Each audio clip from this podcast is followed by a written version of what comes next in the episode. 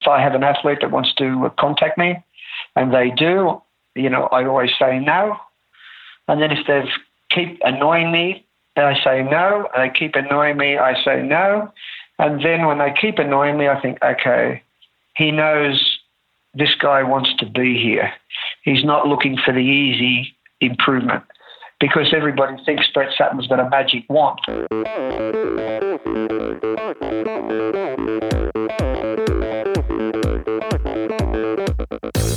Olá pessoal, aqui quem fala é Renata Falzoni. Olá, e eu sou Tim Don. Eu sou Jaque Mourão. Olá, eu sou João Paulo Diniz. Eu sou Adriana Silva. Oi, eu sou Mauro Ribeiro. E esse, é o Endorfina Podcast. Valeu, até mais. Welcome to the Endorphin Podcast. Here at Endorphin, you listen to stories and opinions from triathletes, cyclists, runners, and swimmers. Interesting people fueled by endorphin.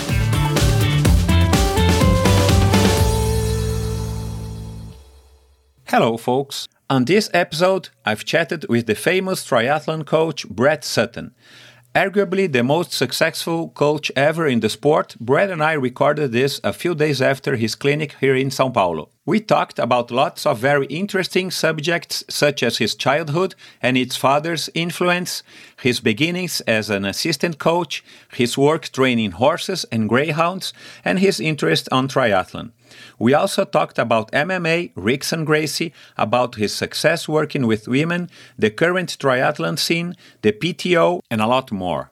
I hope you enjoy it as much as I did. He seems to be a very open person and has lots of experience, therefore, lots of opinions. Before we begin, I would like to send a big thank to On Running, who supported this episode.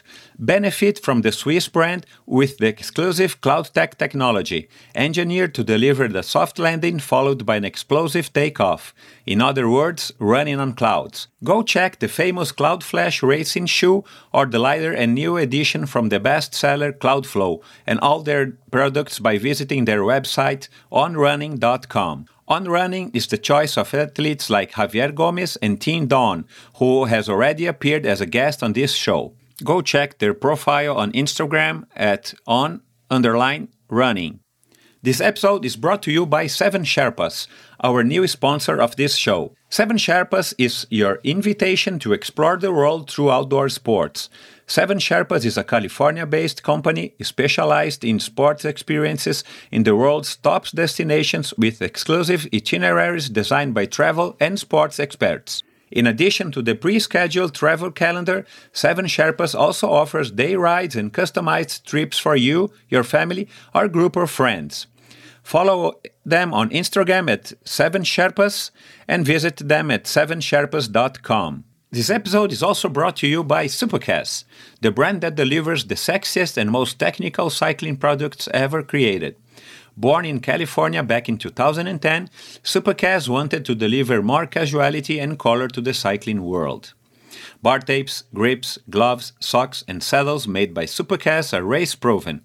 Some of the world's best cyclists have tested and approved Supacaz accessories for the past decade. Go to ultracycli.com.br to check the bike shops that sell Supacaz products here in Brazil, or go to supacaz.com to check their complete line of products and accessories. Check Supacaz on Instagram at SupacazBR and Supacaz. This episode is also brought to you by Probiotica. Probiotica has a complete line of endurance oriented supplements. Now you can get the best supplements available here in Brazil at an affordable price. Probiotica has the highest quality standards available and are made with the finest feedstock. You can check and buy the complete line of Probiotica products at loja.probiotica.com.br. Follow Probiotica Oficial on Instagram and keep updated with all its news and releases. And last but not least, this episode is also brought to you by Boven Energy. Boven is an energy trading company that has a reliable and experienced team of experts available to get you the best deals. A trustful and solid company.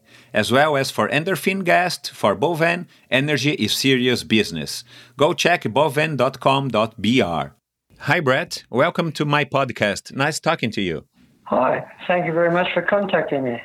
How are you doing? I'm doing well, thanks. It will be a pleasure to chat with you. I see that you have a grandchild. It's your first experience as a grandfather? Yes, now I have one grandchild and I'm, uh, I have five children. Cool. How old is he? Well, the grandchild's just uh, six months old, and the others range from 33 to 14. I see. And how does it feel to be a grandfather at 60? Makes you have a new lease of life. and Brett, talking about aging, how do you do to keep up with your health, sports wise? Uh, me, I'm basically, uh, I've been in sports for myself early on in my life, so I did a lot, a lot of training. So for me now, uh, my training regime is a 30 to 45 minute walk a day. And that's enough for you? That's all I need now, yes. And do you miss in any way the training days back in the day when you worked out uh, harder? Well, it's a sports broadcast, so I can give you a little bit of information on that. When I was an athlete, I was, uh, uh-huh. Like a lot of athletes, I think, is extremely obsessive. So I find uh, in my old age, every time I start to do some training or I have some goal, I find I become to the stage where I can't help myself but be obsessive. So that's why I uh, I now limit myself to uh, just my walk to clear my head. Because, uh, you know, it allows me time. So it gives me 45 minutes to myself, and uh, yes. I find that's much better. Otherwise, that's very healthy. Indeed. Exactly. Otherwise, I find myself training uh, three times or four times a week, and next thing it's three or four, you know, every day, and then it's three times a day. that's that's real sportsman mentality, isn't it? Yeah, I think that's half the problem with the athletes I deal with when they're retired. It's very hard for them to mm-hmm. let go, and um, I can understand it completely. I see. Did you ever regretted becoming a, a sports coach as a profession? No, not really. I I enjoyed uh, I enjoy it much more now. Uh, once I started triathlon, I was a uh, I coached a lot of different sports, and then I was basically more into swimming. Uh, I did the other sports on the side because I had a diverse sports background. So um, I think I think when we talked in Brazil, people asked me, and I said I had. Uh, I was lucky enough to train uh, Australian champions in eight different sports. So the main ones for me though was swimming, and then uh, I got uh, I got bored with swimming. Uh, basically, at the end of 1990, 1988, I was a, I was a national coach, and I had two athletes who, quali- well, who won the Olympic trials, and then they both were not selected in the Olympic team uh, because of uh, qualifying times. And that made me think of how hard these people work to win the trial. And uh, I didn't think it was a very fair fair way that some judges, because they wanted to make the team a certain number, that I think that they left five people off the team who won the qualifying trials for the Olympics.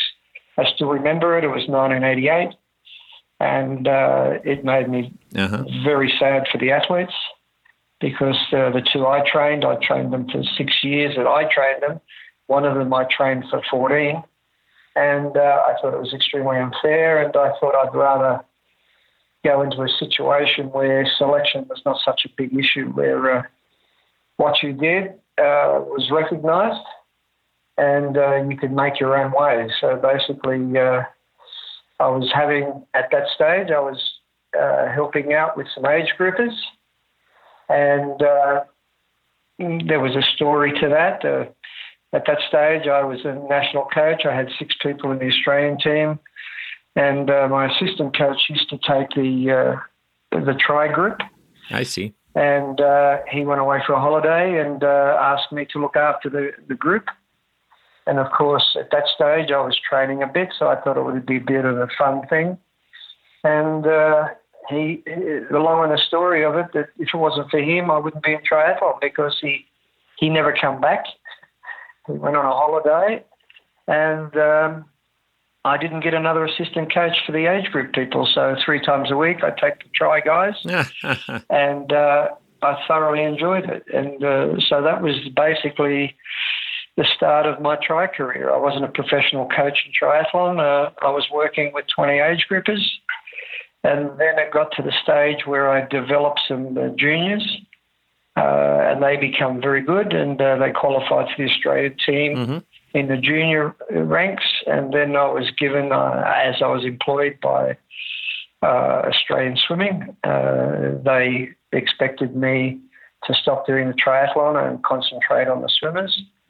And, and so, without going too much further into the talk, they give me an ultimatum, and one day we come to the pool, and all my uh, tri people were then barred from going to the pool. Um, and that was the day I packed my bags and walked out. And uh, I've been doing triathlon ever since. And back in those days when you were a swim coach, how was your relationship with triathlon? Of course, it was much smaller than it became in Australia, in, in the world. Yes. And how was it? Did you did you uh, knew about the new sport? Did you did it attracted you in some way? Well, I, I was much more in love with the uh, the old sport than the new sport it is today. So uh, the reason I decided to uh, go with the triathletes and that because I, I, really enjoyed the camaraderie and the community of the, of the tri uh, group. You know, it was wonderful and uh, I just thought it was uh, they'd go to races, they'd have fun uh, between themselves. They would be like every group, I suppose, where they're happy to race one another, but there was no animosity. There was no uh, swimming in Australia is extremely strong, as you can imagine. Mm-hmm. Yes. And um, so it's a very high pressured situation for the athletes.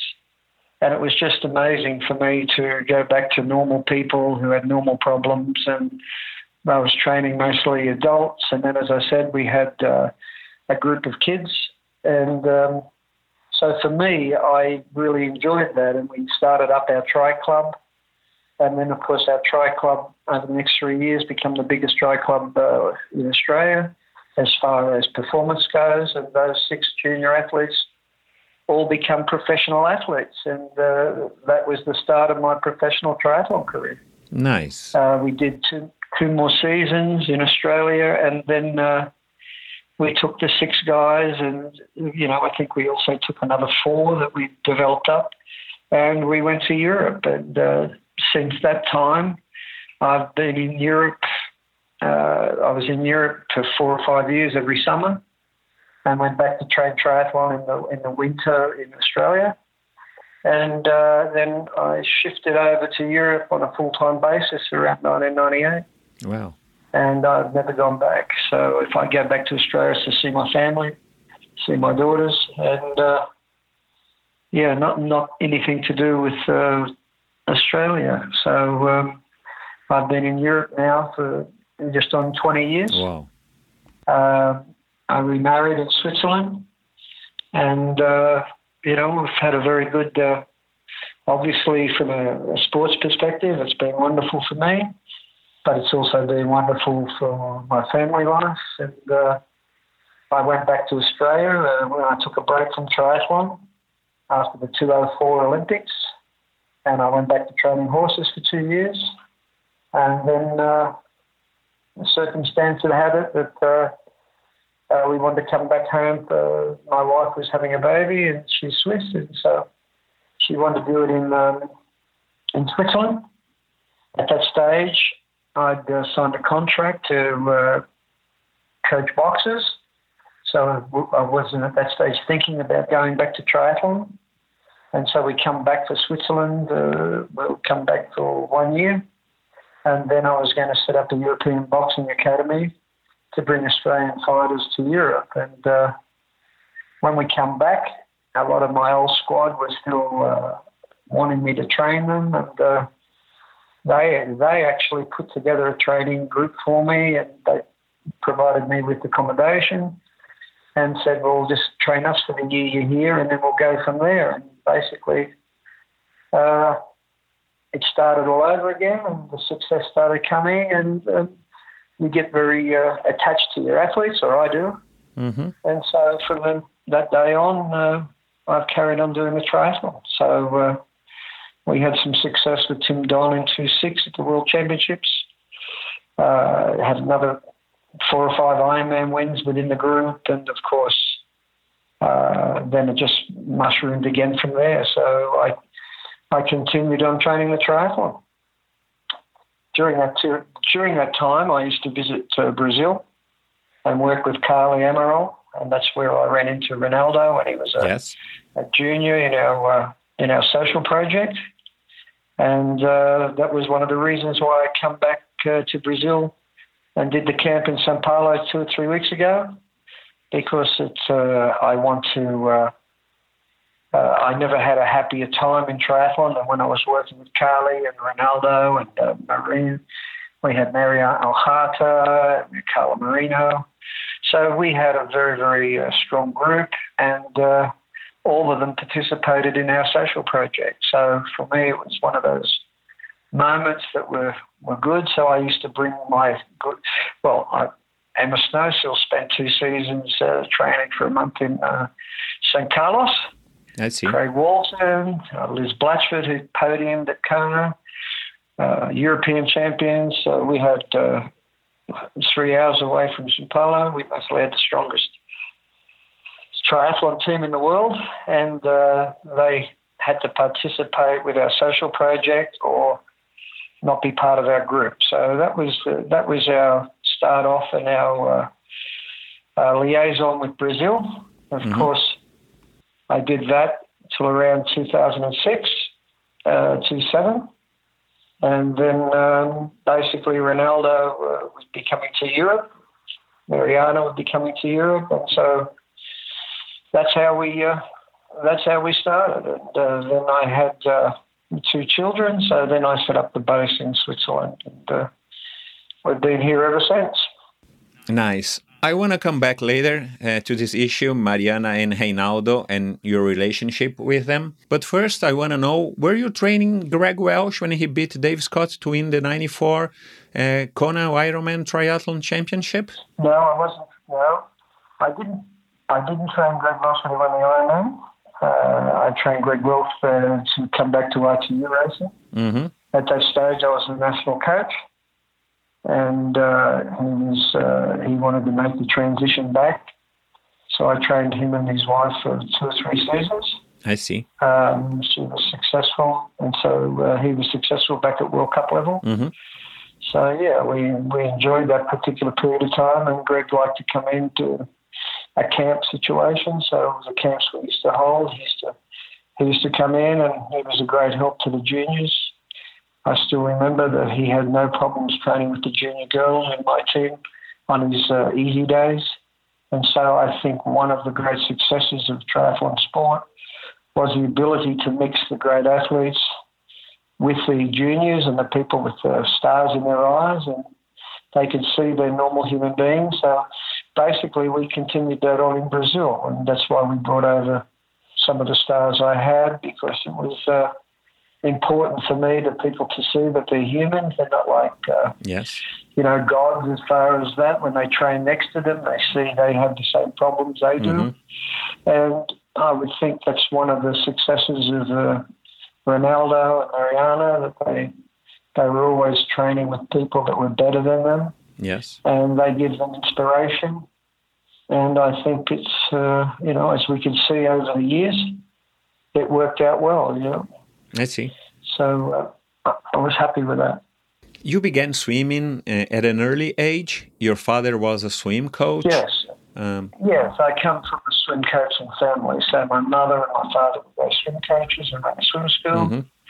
I was the oldest, and uh, it was a rather poor swim school, but uh, we used to do a good job. So all my uh, well, three out of the four of my brothers and sisters have won national championships in some form of swimming. Whoa. And I was the oldest and the slowest swimmer, so I, I was designated the assistant coach.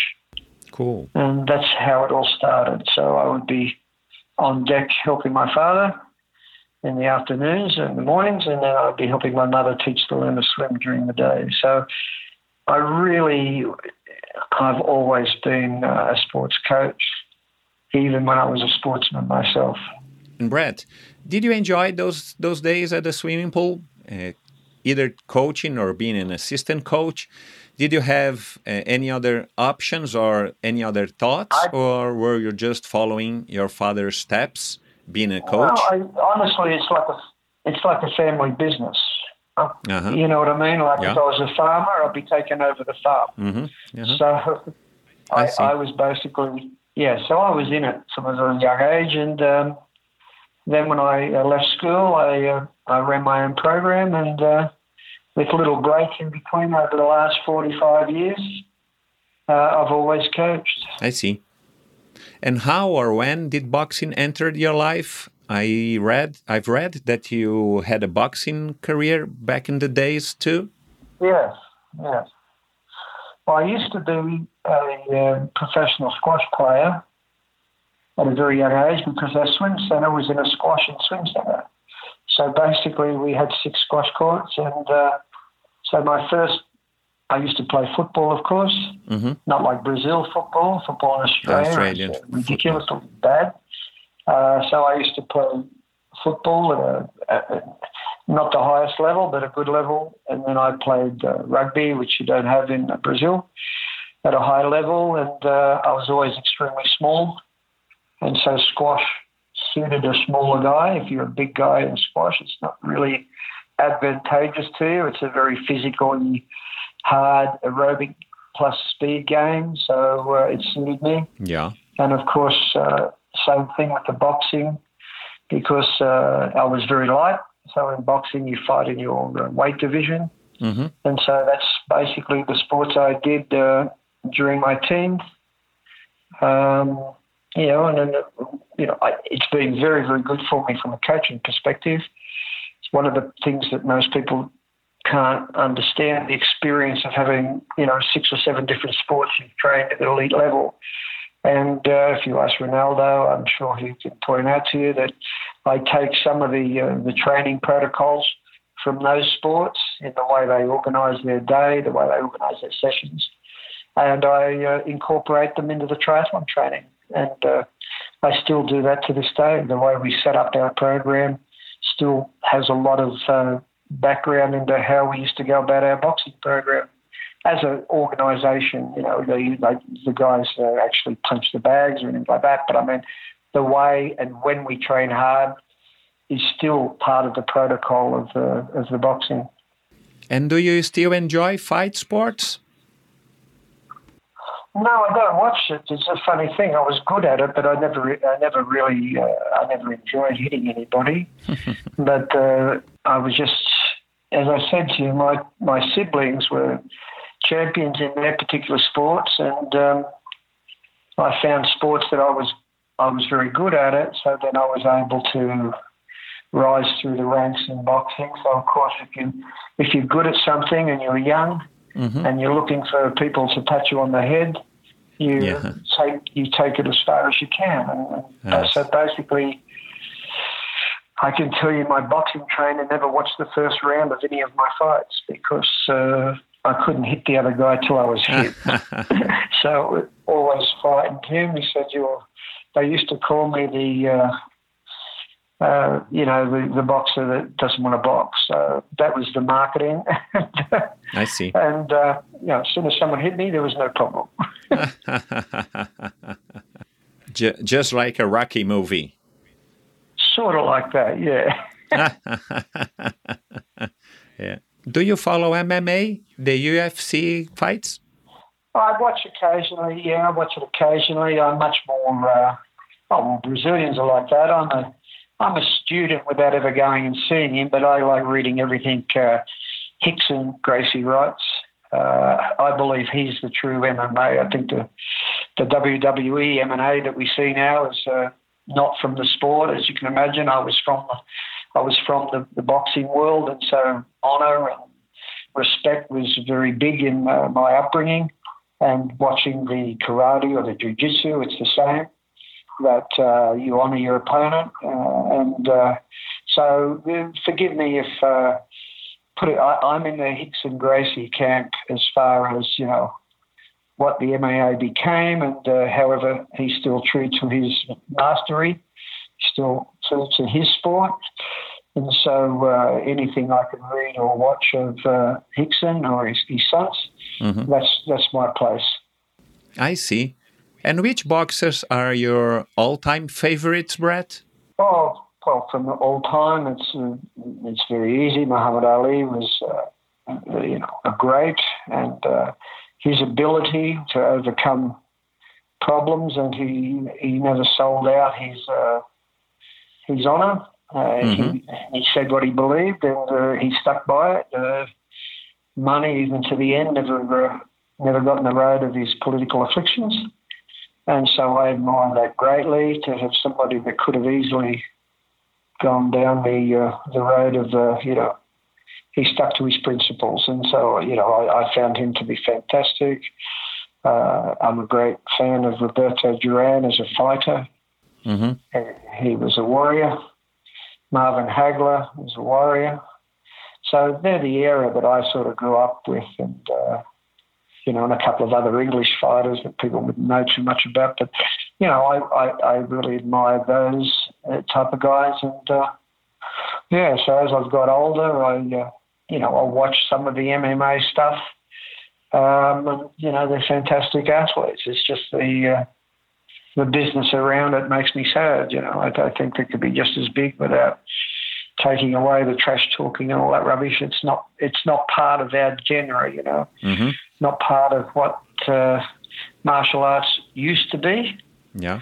And uh, I feel sorry that the young kids of today see that as the honourable way, and uh, it's not what I consider the founding of what martial arts was about. Mm-hmm. That's not the true spirit of it. It's That's more correct, like yeah. a business side of it. Totally. Yeah. Yes. And how did you end up training greyhounds and horses? Well, within my family, we used to. Uh, one of the people I, I grew up with, who ended up being my uh, swim manager, actually for the swimmers, he he was a professional dog trainer. So uh, I lived on and off with him for nine years, and so that's how I started off uh, training the greyhounds, which again, don't think they're in Brazil, but they're No. like racing horses. Uh, it's very big in Australia, and then of course I had a good success at that. And uh, so I started helping some horse trainers. And basically, when I was a swim coach, our pool was exactly 20 metres across the road from the biggest, uh, think of St. Paulo track, um, and my pool being right next door to it. So Mhm. I was very close to the racing, and uh, I actually used to condition some of the jockeys so they could lose weight. And of course, I knew what I was doing because of the boxing. Uh-huh. And so I got involved with that, and then I was uh, doing programs for the trainers. And then at times when I had uh, when I had breaks from triathlon, I would go back and rehabilitate horses. So uh, the trainers, when my horses had a bad injury, used to seek me out, and uh, I used to actually make them swim. And uh, that's why, not in Brazil, but in Australia, swimming now is a very big thing in horses and uh, we started that back in 1981, 82. So it was something that we did and uh, we had success with. And so basically, I've always uh, I'd finish my swim programs and I'd go over and hang out for three hours in the horse stables. And uh, yeah, so that was that was how I got involved with horses. Nice. And of course, every time I took a break from triathlon, I would go back to the horses. And which is easier to train, horses or people? Oh, I'd love to coach horses. And a curiosity of mine, are there any differences between training horses and dogs? Yes, yes, yeah. Big, big difference between uh, humans and horses. Uh-huh. Uh, dogs are basically just fast, so it's about keeping them injury free and keeping them healthy more than anything else. Breeding has a lot to do with it, and then the next step up is the horses, and uh, of course, breeding has a lot to do with that at the very top. Um, and there's so much money in it, and again, I don't didn't want to be in the money side of things, so we used to rehabilitate horses. So horses that were no longer going to race, my brother and I used to actually uh, procure either buy or get them to give them to us, and we'd take them away and try to fix them. Then we'd fix them, and uh, hopefully they'd win a race or two. And uh, we thought we did our job, uh, and uh, so that was basically uh, the difference between humans as horses uh, follow your order, or, or, you basically as a trainer have to follow the horse's order. So you've got to be a very, very much more instinctual coach. I see. Uh, you know, I've said it a hundred times, and people get upset with me with uh, triathlon coaches. If they had to go train the animals, they'd all starve to death because they're all very, very uh, eclectic. Everybody's the same. They're copying the program. Mm-hmm. You, you, can't do that with animals. You know, mm-hmm. you know, animals, you've got to have a, a, very keen sense of observation. And I think that's why I put down my success after I, I had a break in 2 4 and come back in 2 6. And since then, I think I'm a much, much better coach. And I put it down to the fact I spent two years back with the horses it made me realise that how much the mental aspect of the sport is more important than the physical aspect. So, you know, just as I took something out of boxing, I took a lot out of horses, and then when I went back and did the two years, it really, when I come back in, you know, since then, we've had some well, absolutely sensational results over the last, you know, it just goes so quickly. So the last 13, 14 years, we've had some outstanding results. And, uh, you know, I put it down to it sharpening my coaching instincts by uh, spending the time with the horses. And can you develop a little further? Why did you think that psychological aspect is much more important than the physical one for that for high profile athletes? Do you think you operate more as a psychologist than uh, a trainer with your athletes? I think if you ask any athlete I trained, they'll all tell you that's exactly the story. really? that, um, you know, I've had more athletes who were psychologists who say to me, mm-hmm. you should go back to university and get your degree because you're a genius at this. And I said, I left school at 14, so I don't really think I'm going to go back to university at, at 45 or 50. But no, I, I place immense immense uh, qualification on having people in the right frame of mind. And then the ones that aren't in the right frame of mind that aren't getting the success their bodies are capable of. And so uh, I take great pride in the athletes I've had come to me that have been rejected by federations and we've turned them into champions. And we turned them into both champions because we used the art of coaching rather than the science of coaching. And um, yeah, so basically, and then you bring the animal part into it. When you're training an animal, there's process. When you're training an animal, there's one, two, three. And then if you've got an, athlete, an animal athlete that's extremely intelligent, it's a one, two, three, four, five. So you have your processes. And if you don't go through the processes, uh, the athletes don't perform. Uh, the, the animals don't perform. Well, because we think we're intelligent, as humans, uh, we try to skip the process, you know. And so in my group, we don't do that. We follow uh, we follow protocols. We explain why this leads to this leads to that. If you fail to follow them, then the performance isn't what you expect. Uh, and so basically, my training's built on the back of animal processes uh, with psychological um, how should we say, people call it uh, brainwashing people. I call it cleaning their brains out of all the rubbish mm-hmm. so they're allowed to perform. So when people say, but something brainwashes these athletes, I'm very happy with that. So people think they say that to upset me, and uh, it has the opposite effect. It makes me realize that I'm very effective mm-hmm. because triathlon is full of useless information it is the most information overloaded sport because it doesn't have a culture. If you're a runner, there's a 100 years of running culture. I see. If uh-huh. you're a swimmer, there's 75 years of running culture, uh, swimming culture. So basically, the culture is already laid down. And so the people who want to theorize and come in with new methods, they're much more and in horses, by the way, is completely over the top.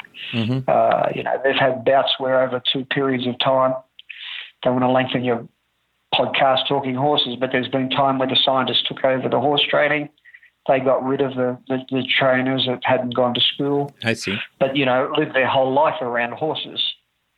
And the performances were awful. Whoa, that's interesting. Terrible, terrible, Uh-huh. ter- kept, Uh-huh. kept being terrible. In the end, the owners, uh, they want performance because the money is so big Yeah. and the, the cost is so much. So all those trainers that were sort of thrown over the over the side of the boat, they all fished them back out and got rid of the science, and then the, athlete, the horses started to run faster again. Mhm. And so, you know, I've been there and seen the clinical side of it. And uh, the processes of the, those trainers were be there every day, watch their athletes, communicate with their athletes. Even though they're horses, they still communicated in the horses' language. They listened and watched the horses' movements. They knew what was going on. And I find that I could take five or six old horse trainers I used to know, make fantastic triathlon coaches, but I don't know any triathlon coaches that I could take and say, here, there's there's 30 horses, now train them. They wouldn't be able to. Yeah. They just wouldn't be able to. And so I look at it from that perspective. So uh, while we keep up with all the newfangled trends, uh, I have what's called a great bullshit detector and uh, it soon puts them through the bullshit detector. And so maybe one out of 10 of the new things that everybody thinks are fantastic, we might use if I think it's a help. But we stick to we stick to the uh, the solid principles and, and trying to get people to be in the right frame of mind to, to race. And uh, that's our uh, number one concern. How do you define your training methodology? Is just a sum up of everything that you've experienced uh, until today? And I ask that because sometimes you're very criticized by your peers about your training methods, isn't it? Yes, well, uh, they're not really my peers. so it's not really a problem. Uh, That's why we started a coaching course. And now you'll see if I listed you the coaches in the world now that are prominent and are great, they all seem to come out of my squad. Oh, really? so Nice. the, the British head coach, uh, who's been looking after their program for 10 years, he was my first ever triathlete. Um, and then some of the coaches that you can Who is he again? Ben Bright. I'll see you don't even know him yet. He's been in charge of the best program for 12, 14 years. Uh-huh. The reason why is he's a good coach. He doesn't promote himself. He basically does what he needs to do to get the best out of his athletes. So, you know, I'm, I'm very proud of him. Craig Walton uh, was a coach of the year. Of course, I trained Craig, and he's uh one of my coaching disciples. Dr. Darren Smith was my actual sports scientist when I was the national coach in triathlon in 1995 through to 1998. Uh, he went on to be preeminent ITU triathlon coach. People don't know the history, but he was a sports scientist that uh, first come and visited me in 1993, and then he uh, uh, he got the job as the, the national uh, sports science guy to the program that I was running when I was national coach. And then he went on to coach Scotland and then have a fantastic coaching career himself. Uh, Siri Lindley, where did she come out of? Uh, you can see what I'm saying. So if people want to dig in, Yeah. I think the process proves itself by Cam Watt, uh, who's now in Australia and has produced uh, Sarah Crowley, had three world champions last season in duathlon, long course, short course. So for me, uh, I'm, you must forgive me. I don't read the, the articles in the magazines of who's a good coach and who's not a good coach. I look at the performance levels of athletes. I look at the performance levels of have they taken a bad athlete and make them a good athlete, and that's what I try to get across to my coaches in TriSutto that this is the you know what is a good coach is someone that can build a coach, build an athlete from the scratch uh, and make them a world class athlete. That's- That's what we're looking for. Or take an age grouper and make them a professional and make them a winning professional. Uh, so that's my measure of the standard of coaches. So you can imagine the coaches people think are great. I don't even rate. And Brett, you chose to work very close and personal with your pro athletes in order to get them to achieve their goals the fastest way. This leads to a very limited group at a time. How do you get to choose your pro athletes roster? Any prerequisites established besides being total committed to you? Well, I, yeah, I, I don't choose that. I, I don't choose that. I, you know, if I can say this, if not to be controversial, but if I if I have an athlete that wants to contact me, and they do, you know, I always say no. And then if they keep annoying me, I say no. And they keep annoying me, I say no. And then when they keep annoying me, I think, okay, he knows this guy wants to be here. He's not looking for the easy improvement because everybody thinks Brett Sutton's got a uh-huh. magic wand. Mm-hmm. And Brett Sutton doesn't have a magic wand. What Brett Sutton's ability is, if you permit me to say, is I can get people to perform at their best level. Yes. And 90% of the athletes aren't performing at their best physical level. And so for me, uh, I don't ask athletes. I, I haven't. Uh, I haven't. The only person I basically contacted and said, "Come train with me," and she rejected me for six years was Nicola Spirig. Interesting. And I think it might have been eight years, but I don't know. You have to ask her. But it was uh, at least that amount of time. Okay. So usually I get athletes that are they're in trouble. They're not working well. They're not performing. They wish that they could be better. And so uh, I just I, I enjoy taking them. People forget when Daniela started with me, she got 60th to 70.3 worlds. She got third, I think, in Cozumel uh, was basically struggling, going to retire. Uh, see, I took great pride as a coach that I was able to reconstruct her and get her to be at her physical and mental best on race days. Uh, I did the same with, I was happy to do the same for Nicola.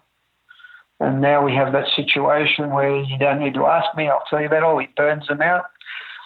Gabby's been with me now for six and a half years. Nicola's been with me. I got a card uh, two months ago, 14 years.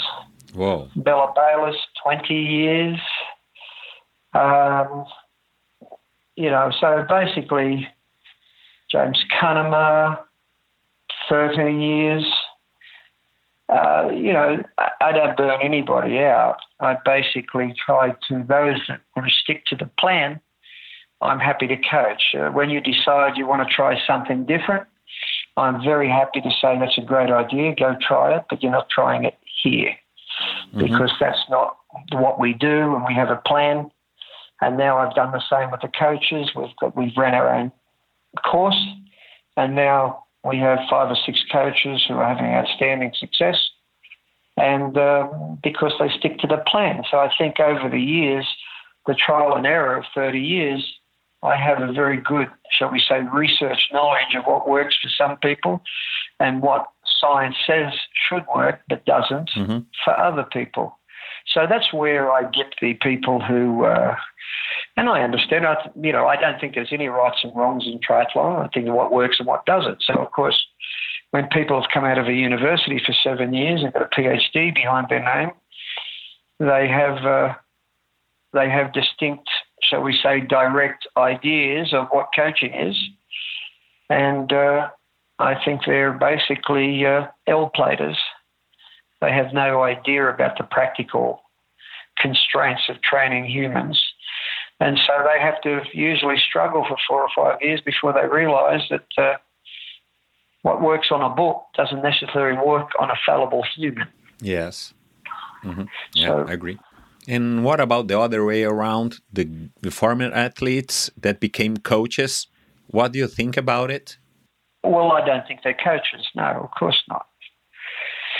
In swimming, we've always had strong swimming in Australia, so I can explain this to you. So, if one of the great athletes in swimming retired and said, I want to be a coach, mm-hmm. uh, they would be, if they don't buy their own pool and have their own squad, we would give them 10 kickboards and put them over in the little kids' lane with nobody over the age of seven and say, do two years there and start your apprenticeship. Mm. Yes, but I was a world champion. Yes, we know.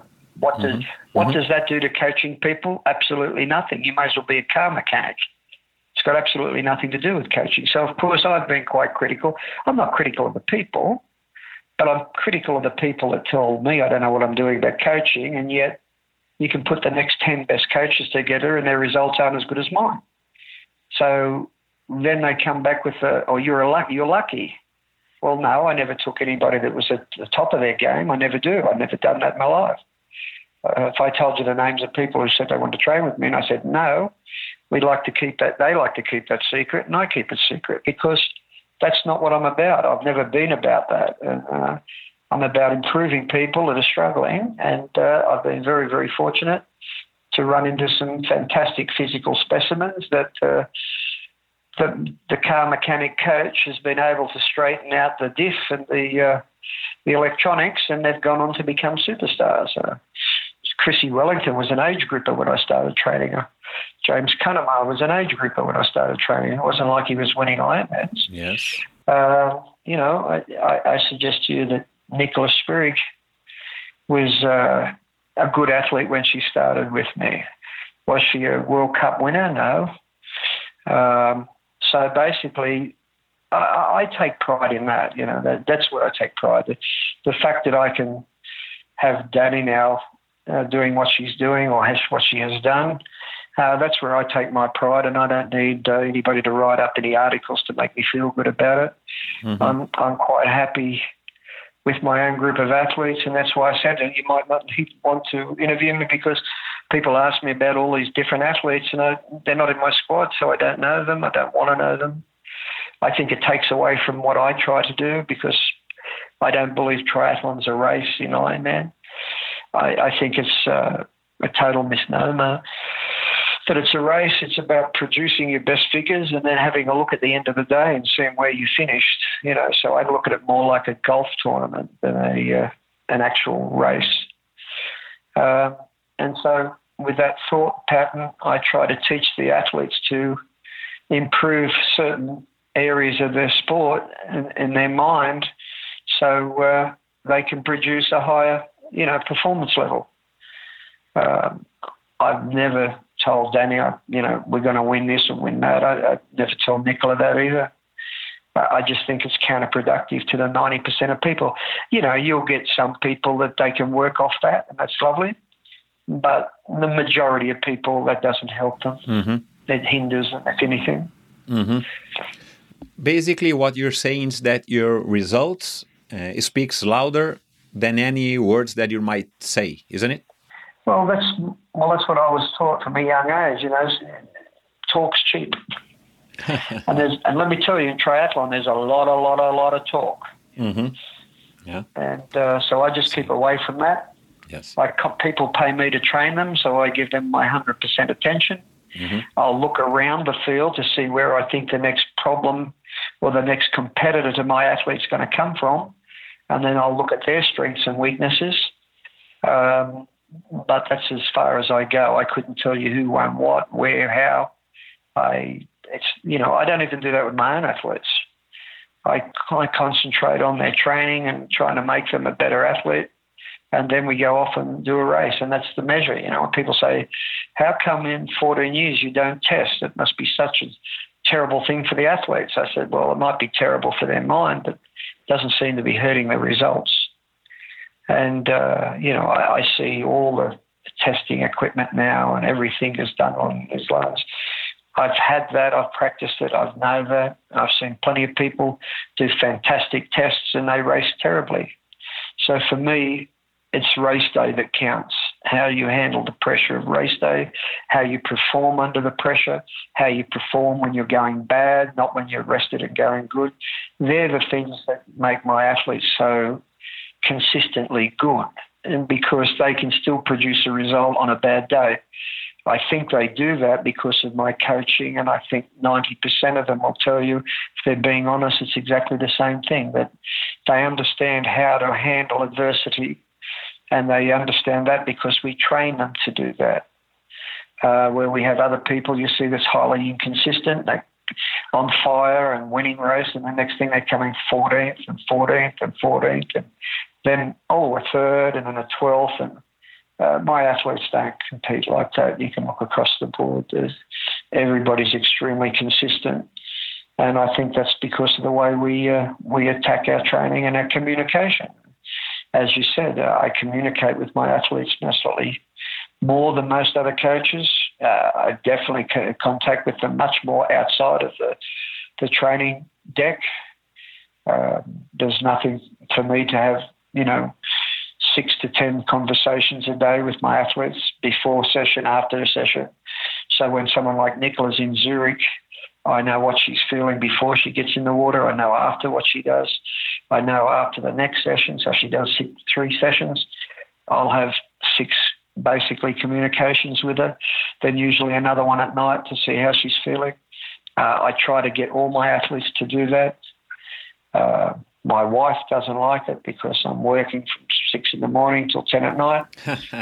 but as I say to people who tell me they want to be the best coach in the world, I laugh at them.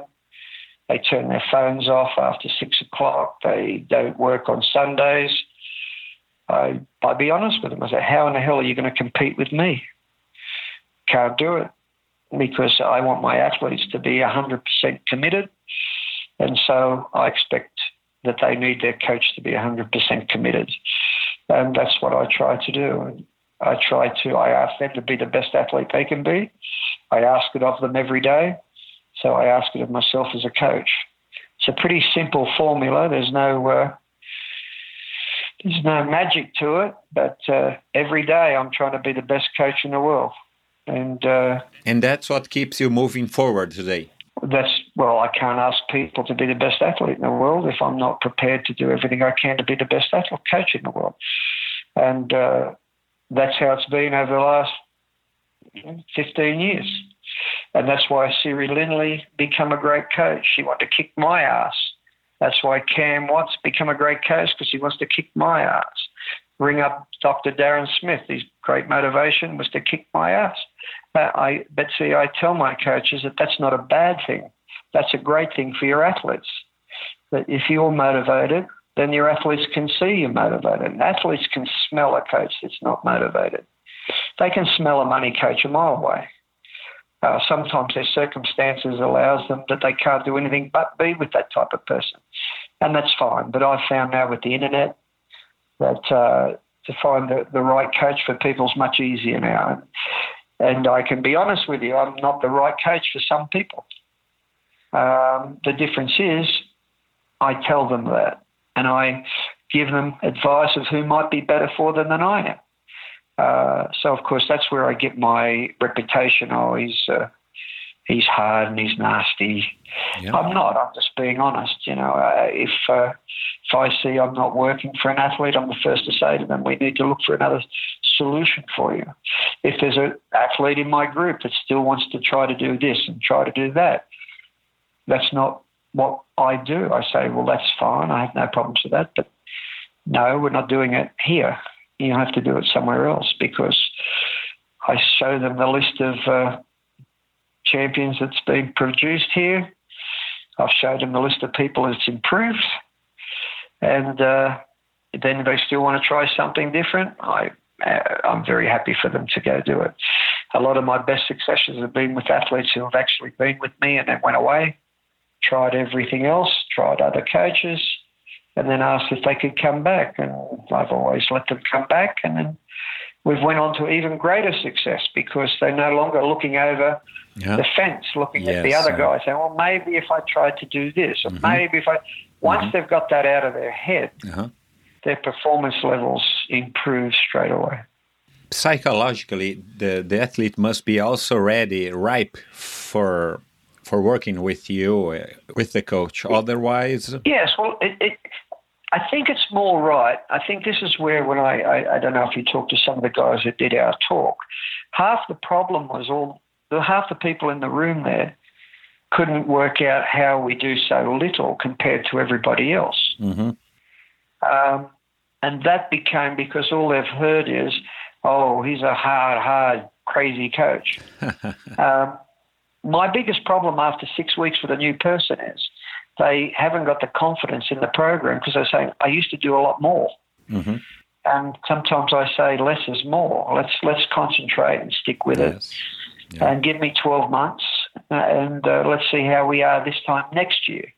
But a lot of them, we do maybe twenty five percent less some athletes more uh, more than that. You know, Danny doesn't train anywhere near as hard as all the other triathletes in the Ironman uh, because she doesn't need to.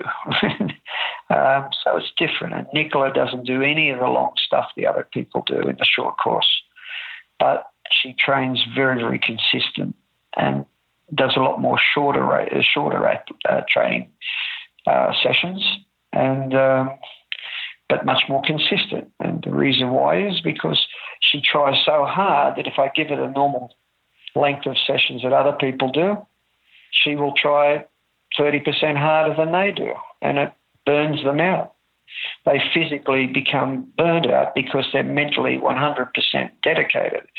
So I could rattle off champions' names that were hurt themselves because they, they are so dedicated. You know, and if things aren't going well, then the answer is do more. Well, that's the biggest problem if you ask about the way we train. We don't do that.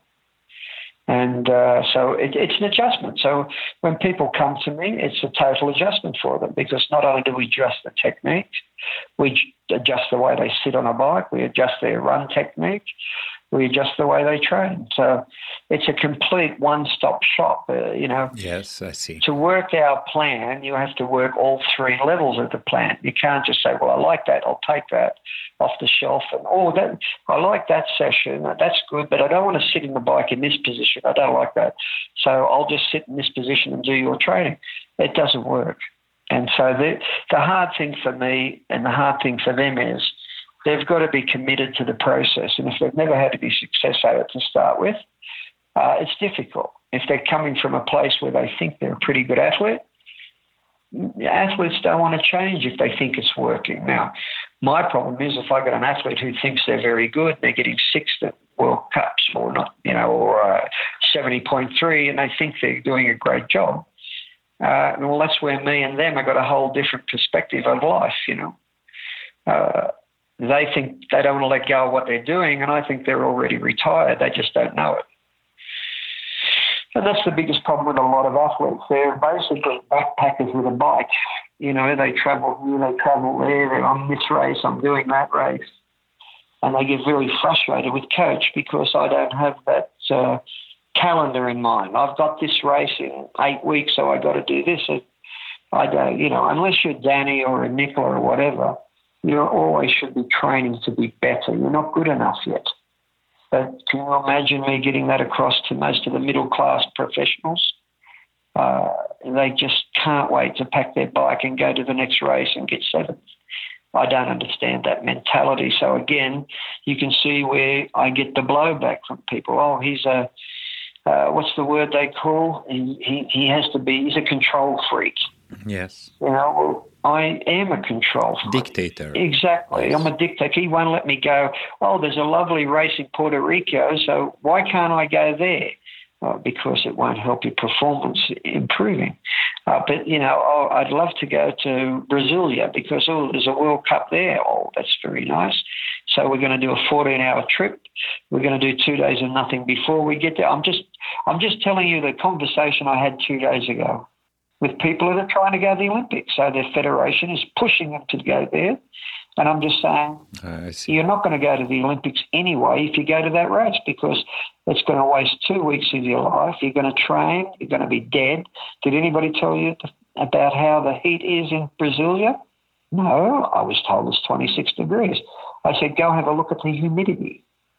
So you're coming out of a place where your humidity's 10, you've had no training, you're going to catch the plane in, put your bike together, then walk out the door and get hit with 60% humidity. So these are the things that I take into consideration where everybody else will be saying, oh, Noosa looks nice, let's go to Australia and do the race in Noosa. I find that totally unprofessional. Talking about the girls, how do you explain your success mostly with them? Yeah. What do they have that seems to work better with you? Patience or what? Well, I, I think I explain it by telling people go back and have a look and learn your sport. I used to get labelled that I had more success with men. so if you go back to 95 and uh-huh. through till 99, uh, I had the only uh, trifectas with men in my squad at the ITU level. So uh, I used to train people like Greg Bennett, you'd know, who was a World Series winner twice. Uh, Andrew Johns was a World Series winner twice. Uh, I had uh, Jan Rehula, Hamish Carter, not bad men. Uh, I the last I looked, they were all men. Uh, Tim Don. And so, you know, like uh, two months ago, I had a young under 23 guy win the Open World Cup. Uh, his name's Max Studer. And even yesterday, if you want to have a look up who won South Africa 70.3, uh, it's Matty Trautman. So, what I don't do and this is, I'll be quite honest with you here, here's a bit of controversy for you for all those athletes out there. Girls are much smarter than men. so I agree. The girls look at my results and go, I'm going to him, where the men go, oh, if I go to him, he wants total control. And that's the difference between the, I'd say, generations in the last 20 years. All those guys I talked to come to me because they couldn't make certain teams and they were desperate to be great. And so they come to me because they see me as a solution. Uh, these days, I tend to have a lot more women ring me up and say, you know, I would like to be this way, and do you think you could get me to a certain level? And of course, I say to them, if you're good at taking orders, and that means it's, you, you, I say we do this, and we say, yes, let's do it. Now, you say that to a man, and they've already got the phone book opening up to the next triathlon coach because they still want to have a control of their program. I've still got it now.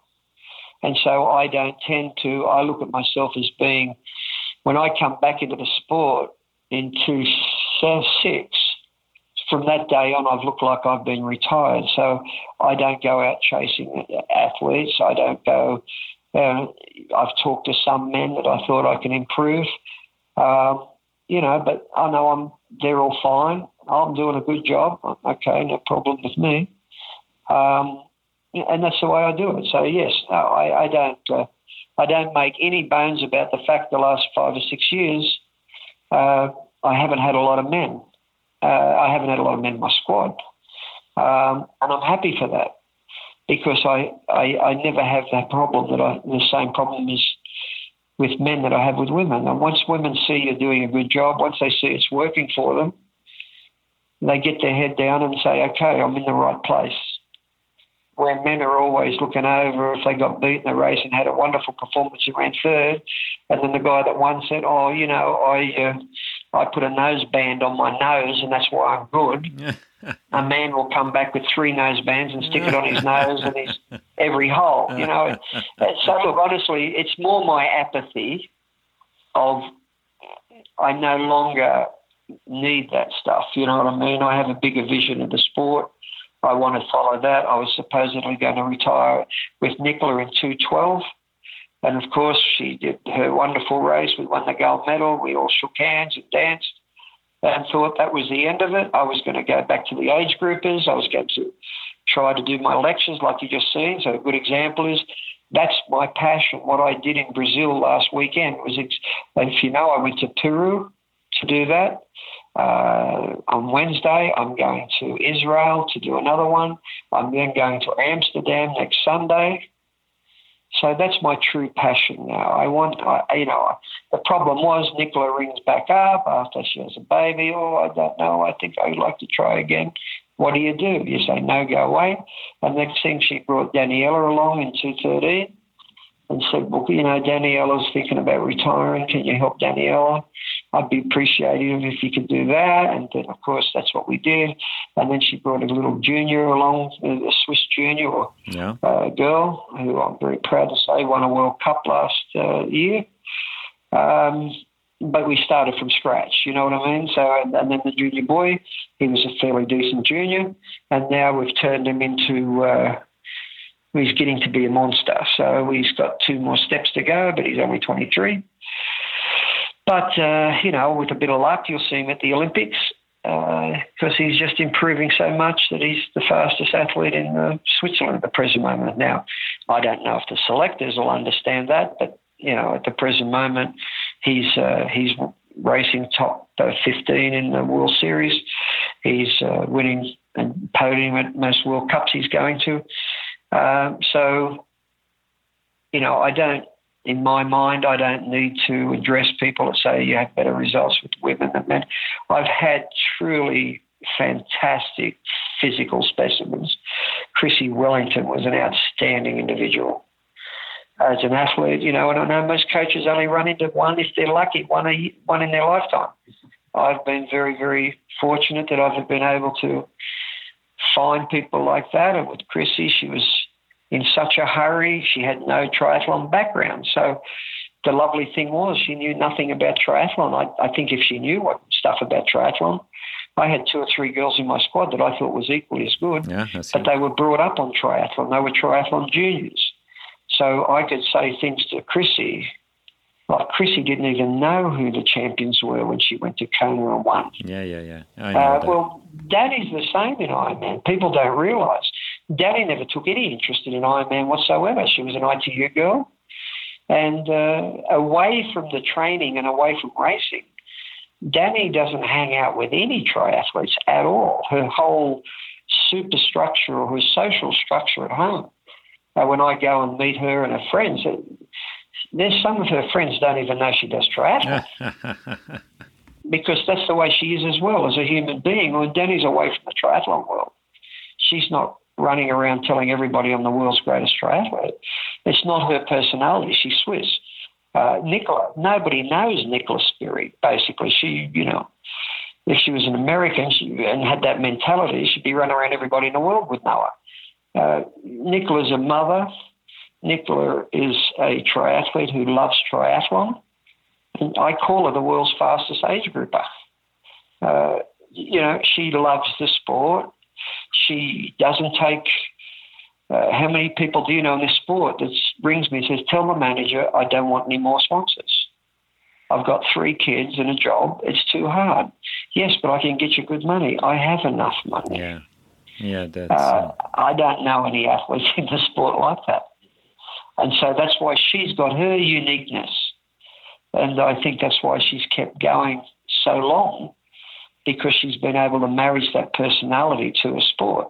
Now, Danny's been such a long champion because the same thing, a, a different personality, different, you know, ideas about stuff. But when Danny leaves the training or the race venue, she's a normal human being. She's not on the internet looking at who's done what in what race. And she doesn't. She is a completely different animal like that. Now, Chrissie Wellington was like that as well. So you can imagine how how good it is for a coach like me to know that you've got somebody that packs it up and goes home and forgets about it. Uh, it's a big advantage. It's a big advantage. Over the years, Brett, what were the most important lessons that you've learned from the athletes you've coached and all the myriad of personalities, gifts, and abilities they have? Loretta Harrop, Loretta Harrop taught me that persistence can get you nearly anywhere. Well, it did. She got an Olympic silver medalist. Loretta Harrop in the first ITU World Cup ran 50 minutes. In her second one, she ran 48.40 uh, not 38.40, 48.40. 48.40, yes. Um, and then basically should have won the Olympic Games, won a world championship. And uh, her last race, she had the fastest run split. Now, she did that with nothing more than a good ability. I'm not saying she didn't have ability, she had good ability, but she was an absolute champion between the ears the seven inches between the ears or the 14 centimetres between the ears. She was the most disciplined and she was the most persistent and consistent athlete. And she's helped me make other champions. No Loretta Harrop, there would have been no Emma Snowsill. I put Emma Snowsill when she started with me. I made her room with them with Loretta. So why are you doing this to me? I said because I want you to learn how a complete professional does it because this is the girl. I said, You've got more talent than her. Well, she beats me by six minutes. I said, That's because of what she does away from her talent. And of course, she spent two years with Loretta as her roommate. Siri Lindley spent a year and a half with uh, Loretta as a roommate. And then we have uh, now, I'm sure Nicholas Spirig gets sick of the word Loretta Harrop because I keep putting it across to her what Loretta taught me. The talent is only a little piece of it. If you've got the persistence, you've got the consistency, you've got the discipline, and you've got the heart. That's what I. That's why I switched to triathlon because it was one of the reasons. Because you can't fudge an Ironman. I don't care how good you are. And I don't. Alistair Brown was proving it. It doesn't matter how good you are if you can't think. You're not going to be a great Ironman. You know what I mean? Uh, so all the ability in the world, all the work ethic in the world, but you've got to have the three. Yes. You've got to have some ability, you've got to have the work ethic, and you've got to have the capacity to think when you're under great adversity. And that's what I liked about Ironman. And that's why when I come back in 2 6, I switched to Ironman. Uh, because I hadn't had any Ironman athletes. I was an ITU coach. I had a few athletes that did Ironman, but I never took it seriously. Um, and then I said, okay, we're going to win Kona. That's the goal. And uh, I think if you look at my Kona results since 2 6, you'll find that they are uh, mm-hmm. pretty impressive because even though everybody just looks at the podium, if you look at the top tens, there's athletes that should have never been there that are there because they come to Switzerland and train with Brett Sutton. And uh, that makes me proud. So, you know, I can tell you, I'm every bit as proud as Teresa Marcel's fourth as I was of uh, a win by Danny. It was a magnificent effort for that girl. Uh, a girl called uh, Csomor from Hungary. She got fourth also one particular year. Absolute unbelievable performance to you know to be able to do that. And, so from that perspective, I always judge the performance of the individual. I don't judge the podium position. And I think that's helped me as a coach. As somebody said, the other coaches, they all think I sit back and take numbers. I, I don't. I never do that stuff. That's other people. I never think about the placings and this and that. I think about the performance in regards to the athlete that's doing it. And that's why I think I get loyalty out of my athletes because they know that if they do something great and get six, they'll get just as much praise uh, or more praise than if I think Danny won and did a bad job. I'll be the first to tell her it was a bad job, and I'll be the first to say to the other girl, fantastic job. Uh, I mean, that's that's part of the personality of me, and always has been. And I think that's why it's helped a lot of people who were fairly talented but couldn't get to the, the highest levels. I was able to show them the road and give them a pathway that they could take what little talent they had and make the most of it and be upright and tell it out loud to the public, so that's why they don't like me, that the super talents are wasting it. you know what I mean? And I'd say, yes, he's good, yes, he's this, but on the big day, mm-hmm. they won't be able to handle the job, you know, because they've let their talent dictate their career. Whereas I've never had any doubts about Nicola when she was with me. But on the day Nicola Spirig was going to fire, and her six European Championships and two World uh, Olympic Games medals attains to that, you know, and Danny's races on the day, like nine championships in five years, it's six years, it's unbelievably consistent. And uh, I don't say that's me, I'd say that's them. However, I've been able to open their minds to the to the levels they're capable of racing to. That's what makes me proud as a coach. Is it fair to say, Brett, that Loretta maybe was your dream athlete or the closest possible to the perfect athlete that you've coached?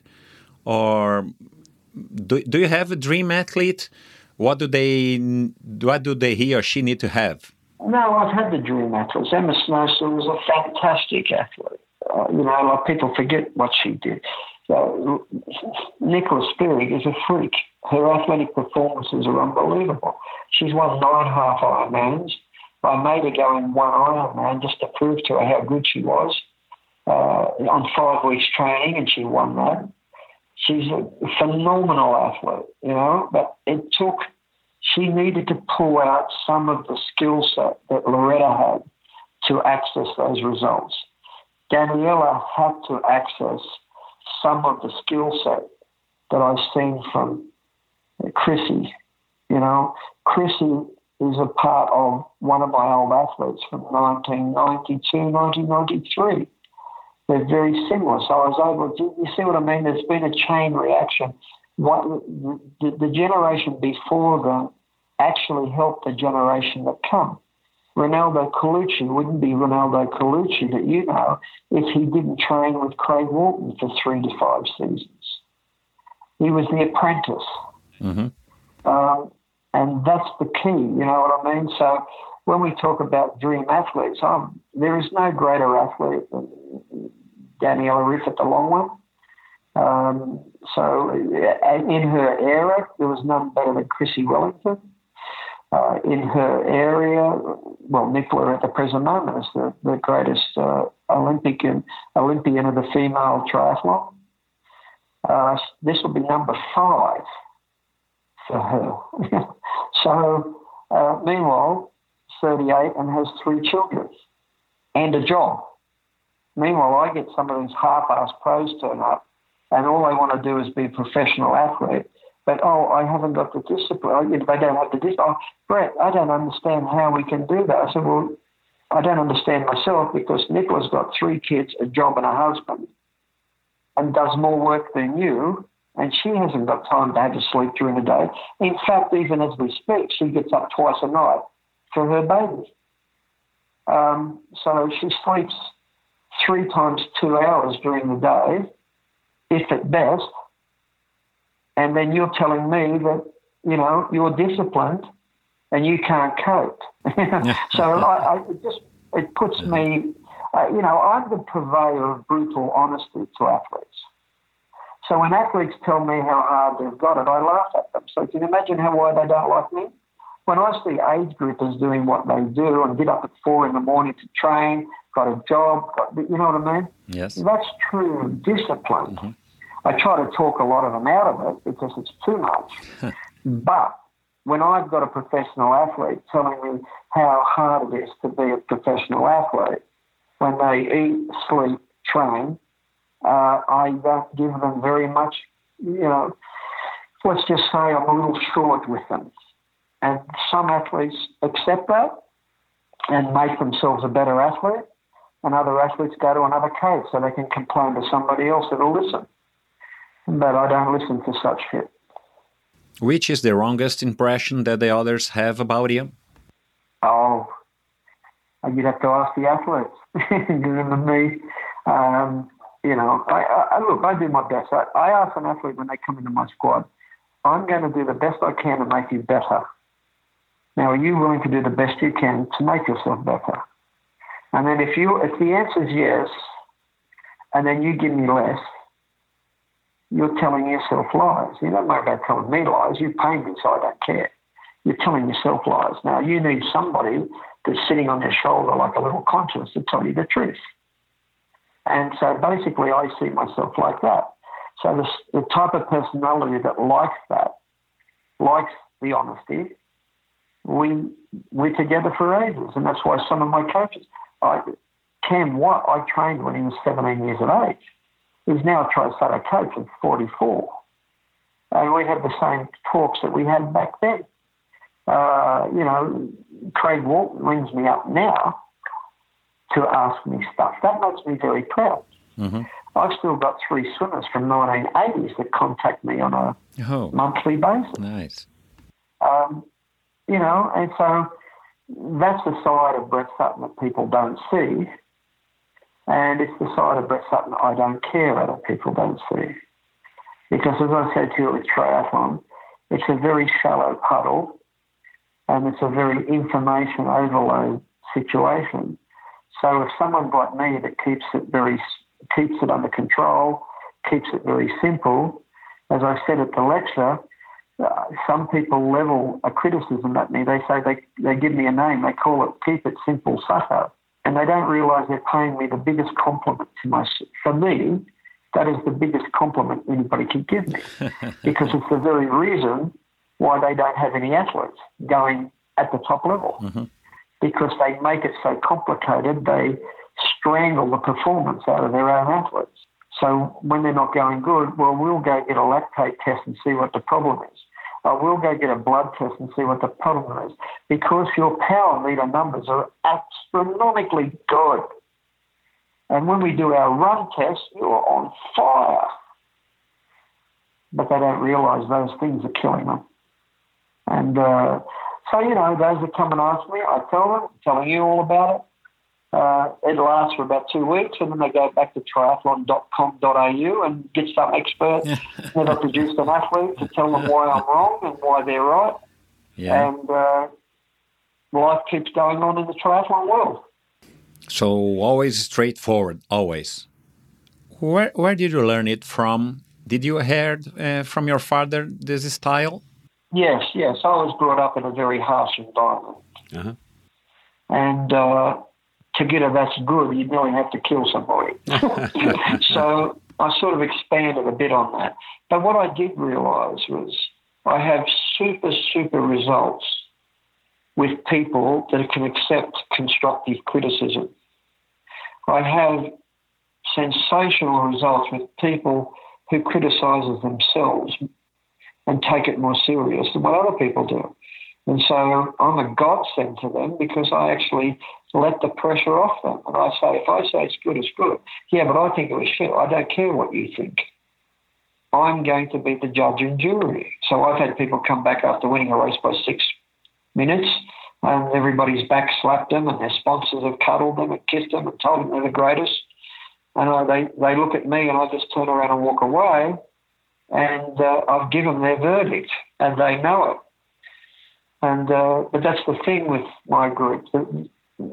Everybody knows they get treated the same, and everybody knows they're told the truth. So nobody's telling them you're wonderful, you're this and you're that, when they're not um, because I knew as an athlete myself, it's a part of my personality. I hated the coaches who told me I was doing something really good when I knew I wasn't. Mm-hmm. I just had no respect for that person. Mm-hmm. So I always work best with a coach. My boxing coach, I don't think he smiled at anybody in the 10 years I knew. But I knew everybody in that gym knew when he said, good job, it was like someone just give us a gold medal. yes and maybe that's brought something mm, now. Yeah. But they tell me I'm getting older, softer, and more mellow. I'm told I'm much different to what I was 20 years ago. So I don't know whether that's a good thing or a bad thing. you know, Brett, uh, my background sports is water polo. I played between 13 and 18 when I discovered triathlon. Uh, at the same uh, Clube Pinheiros that you went, right. and the culture on uh, water polo is pretty much the same. It's pretty much straightforward. You're not allowed to complain. Uh, you never get co a compliment unless you really deserve it. Yep. And I'm pretty much sure that that made me a good triathlete. I incorporated that on my training on a daily basis. Well, you, have got something to hang your head on. That's the thing. You you know you know when you're doing well, and you know when you're not doing well. You know, too many people get subjective to their own moods. Mm-hmm. So, you know, they might do something fantastic and they give themselves no credit for it. And that's that's sad in my mind. And so what I try to be is say to them, well, when they see when I tell them that's not good enough, in the nicest possible way. I don't stand on the pool. I suppose that's the biggest thing people don't understand. They expect to see me raving and running up and down a pool with a stopwatch. I haven't had a stopwatch since I come back in two seven. um, it's not needed in our sport. You know, if you if me yelling makes you go faster, well then you shouldn't be doing it. You know what I mean? You've got a deficiency in your own discipline. If if someone can say go harder, you see it all the time, and then they they give a spurt, and I'm going, I, I don't want that athlete in my squad. Uh, because you know that's something I laugh at all. Well, you know, being in the football, oh, we're going to give everything. They're playing football for Christ's sake. You know what I mean? Rolling around the ground when someone touches them, uh, and they say, "Oh, this team, these guys wanted it more." I, I don't understand that. I honestly don't understand that. Uh, like everybody is in charge of themselves to want it as much as they possibly can. So I can't understand how somebody w- runs out on a football field, and today they've got the shits because the coach put them in the wrong position or something. I, I you know, so I, maybe I wouldn't be a great coach either, or maybe I'd be Klopp and people don't understand. but, but you know, you've got to hold people to their own personal standards. And, I, and, I, and I'm sure that's what your coaches did to you. They said, here's the standard. You either rise to it or you take your cap off and sit on the side of the pool. Yes. And watch the others play. Yes. Well, see, I come from that background. And so I don't understand. Mm-hmm. Interesting. When I see coaches saying, you did a terrific job, uh, I can give you a little background uh, just inside. I won't mention names so you don't fool it, but, you know, we had one of our, one of my athletes getting ready for a big race and uh, did the session, and the coaches there were amazed and said, "Wonderful, that's fantastic." Okay, but she kept looking at me, and I said nothing. Mm-hmm. Okay, and then I said, "Do it again this afternoon and do it the right way." Now, that that can you imagine how far I'd get as a federation coach doing that these days? Uh-huh. But that's the facts. You know what I mean? Everybody's running around uh-huh. trying to make every yes. politically correct.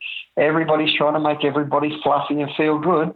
But you know what? You've been an athlete. I've been an athlete. What's the worst time in your life at that point? Is when you've done something athletically and you think you've failed and it hasn't worked the way you wanted it. You feel like so bad. Well, my athletes don't feel that because you know they have to put up with a little bit of mental pressure from Brett Sutton so they don't get that feeling because they know even if they've got beaten, they've done their absolute best and they've prepared the absolute best they can prepare. So it comes back to the martial arts and the Rickson Gracie mentality. I did my best. You are better. Congratulations. You did a great job. Mm-hmm. And uh, you'll find everybody in the sport, when you ask them that never trained with me, that if they beat my athletes, I was the first to congratulate them. Because as far as I was concerned, it was a lesson for my athlete. You're not good enough. Mm-hmm. Yes. What are you going to do about it? Mm-hmm. You know, and there's far too many athletes today that find some other excuse. And so that's why I'm out of favour. You know, people, maybe the gen- new generation is not hard enough to hold themselves to their own accountabilities. Well, you know, I'm 60. I'm too old to change now. so if you did something great, nobody tells them better than me. If you did something average and I thought it was my fault, they're the first to know it was my fault. If I thought they didn't do something well and it was one of their own problems, I tell them about it. But the good news is with that mentality is that you don't have to tell them about it. They're already telling themselves. And so I don't have to go around saying that's a bad job mm-hmm, mm-hmm. anymore. Yes. Because the people that train with me take responsibility for their own performance. And that's why I think they succeed more than other people. Because they, they've been taught that all the nice pats on the head are not worth two bob when the pressure is on and you're hurting and they're hurting and there's nothing left in the tank and the podium is there or the podium is not. It's how you handle that pressure at that particular magic moment that makes the difference. And I think that's why ours get on the podium and the others go, there's bad luck today. Yes. And for that matter, do you think all this uh, available technology and gadgets and everything that the, the technology brought to us ha might have a negative impact on athletes? I'm sure they do. I'm sure you do. And how do you suggest them to use it, or you suggest them to don't use it at all? Well, they use it in the wrong way. I just had an argument with an athlete over Zwift. Mm-hmm. I, I've seen so many bad performances by good athletes after they decided they're going to become a Zwift athlete. And obviously because they train too hard. so they're leaving their races in the gym, I see. and that's that's important. It's like power meters. You won't see Nicola with a power meter on. You won't see Danny with a power meter on. You won't see Nicola with a, a, a heart rate monitor on. Um, you won't see Nicola with fangled bike bars because you know it's, I'm not about the gimmick, and I try to teach my athletes that looking for free speed is a weakness. The speed comes from within. If you want to go out and run and try to find a little extra by some little thing or some thing you put on your hand or count how many steps you do, uh, you're on the road to finishing. There's a great, there's a great, uh, there's a great saying in Kenya, and you can look it up. It's got nothing to do with me. From one of the great coaches, he said an iPhone is worth 30 seconds over 10k to his athlete. And the guy said, I don't understand. If they drive up to camp in a car, it means they're three minutes slower in the marathon.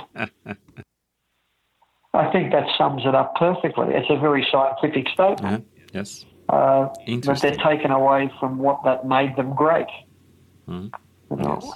And uh, and I, I'm look, I'm I'm totally at, ease with my age groupers having that stuff. Uh, but you know, I'll have some athletes use it if I think it helps them. But see, it should be always looked upon this way. It's a support to make you go better. Now, if I put power cranks on you and I say Friday, we're going to have a power crank session and record all your marks, and believe me, I'll say this in Brazil because they'll all get very upset, very controversial because 90% of them are like this. They won't do anything Wednesday and Thursday because they're getting ready for their power workout on Friday. am I wrong or am I Yeah. right? yeah, no, you're right. Yeah. Well, so, that, so does it help them be better athletes? Uh, no, no, yes. Of course not. Because they could have worked really hard on Thursday, they could have worked really hard on Wednesday, and they could have come out and did a really good session when they're tired. But their mate from Belo Horizonte beat them, and the guy from Brasilia is putting on fake weights on his VIF machine, Uh-huh. uh, so he beat you. Uh, you know what I mean? But if I say that out loud, I suppose I just did say that out loud, didn't I? I'm the worst person in the world. hmm hmm But that's human nature. That's what happens. You know what I mean? So for me, uh, you know, I let I've got some people who train so hard the blood will run out of them. I let them do this because I know they'll still do it tired. It won't it won't affect their training. You know, they'll say, you know, I'll just do what I can, and yeah, I'm down 30 watts on Friday, coach, but I had a great session. You know, and I've got other age groupers that say to me, I was on fire. I did my PB by three minutes. And then I have a look at their programs and they've done nothing on Tuesday, Wednesday, Thursday, you know, just easy, easy, easy, easy. And then got their big Zwift number. And then the next week they go to a race and get killed. And then say, I don't know what's going on with me. I was much better before, but all my Yeah, yeah, yeah. parameters say I'm a better athlete. It must be you, coach. Sack the coach. You know, so it's you, coach, because my parameters are unbelievable. They're off the charts. Now they've even got one for a run machine. So now they're running into it, timing themselves against their mate who's got mostly got a different uh, run machine brand. So the speeds won't be correlated. You know, it's so anyway. For me, I just go, yeah, okay, whatever. But people don't understand. You know, like you've seen my group for so many years. You don't think I trained with the power meters before they were even on the market? Because the marketeers want you to try stuff. Cervelo had me trying bikes. 3T had my group doing all their research for them. They don't just put them on the market. And so I get to see all that stuff. I had power cranks before everybody could buy them. Uh, you know, and I've done all that testing. Um, we've done all the water bottle testing and know where the best place is to put the water bottle. It's not like I'm walking around with my head stuck between my legs and saying I ignore it all. I don't ignore any of it, just in case some of it is good. hmm Sure. Yeah, we do all the due diligence, and then we say, is that going to help the athlete or is that going to slow them down? Some athletes it will help, some athletes it will kill. Uh, some athletes, I don't want to see their numbers. What do you think drives WTC insane? Uh, Danny has never ever had a power taken on Kona. So they, you know, they do everything every year to try to talk her into putting the power corrects on, so they can show the numbers. Mm-hmm. I don't want her to see the numbers. I wanted to win the race. And I think up until now we've been pretty successful. Yes, pretty but much. it's a struggle now. It's a struggle now because the pressure on her to do all this stuff is enormous from sponsors. And uh, so, you know, it's much, much tougher now just to go back and be natural and enjoy the Kenyan way of doing things. I do my best and then I forget about it. Well, in the Western world, that doesn't correlate to selling a lot of marketing stuff. And so that's why I'm on the outer.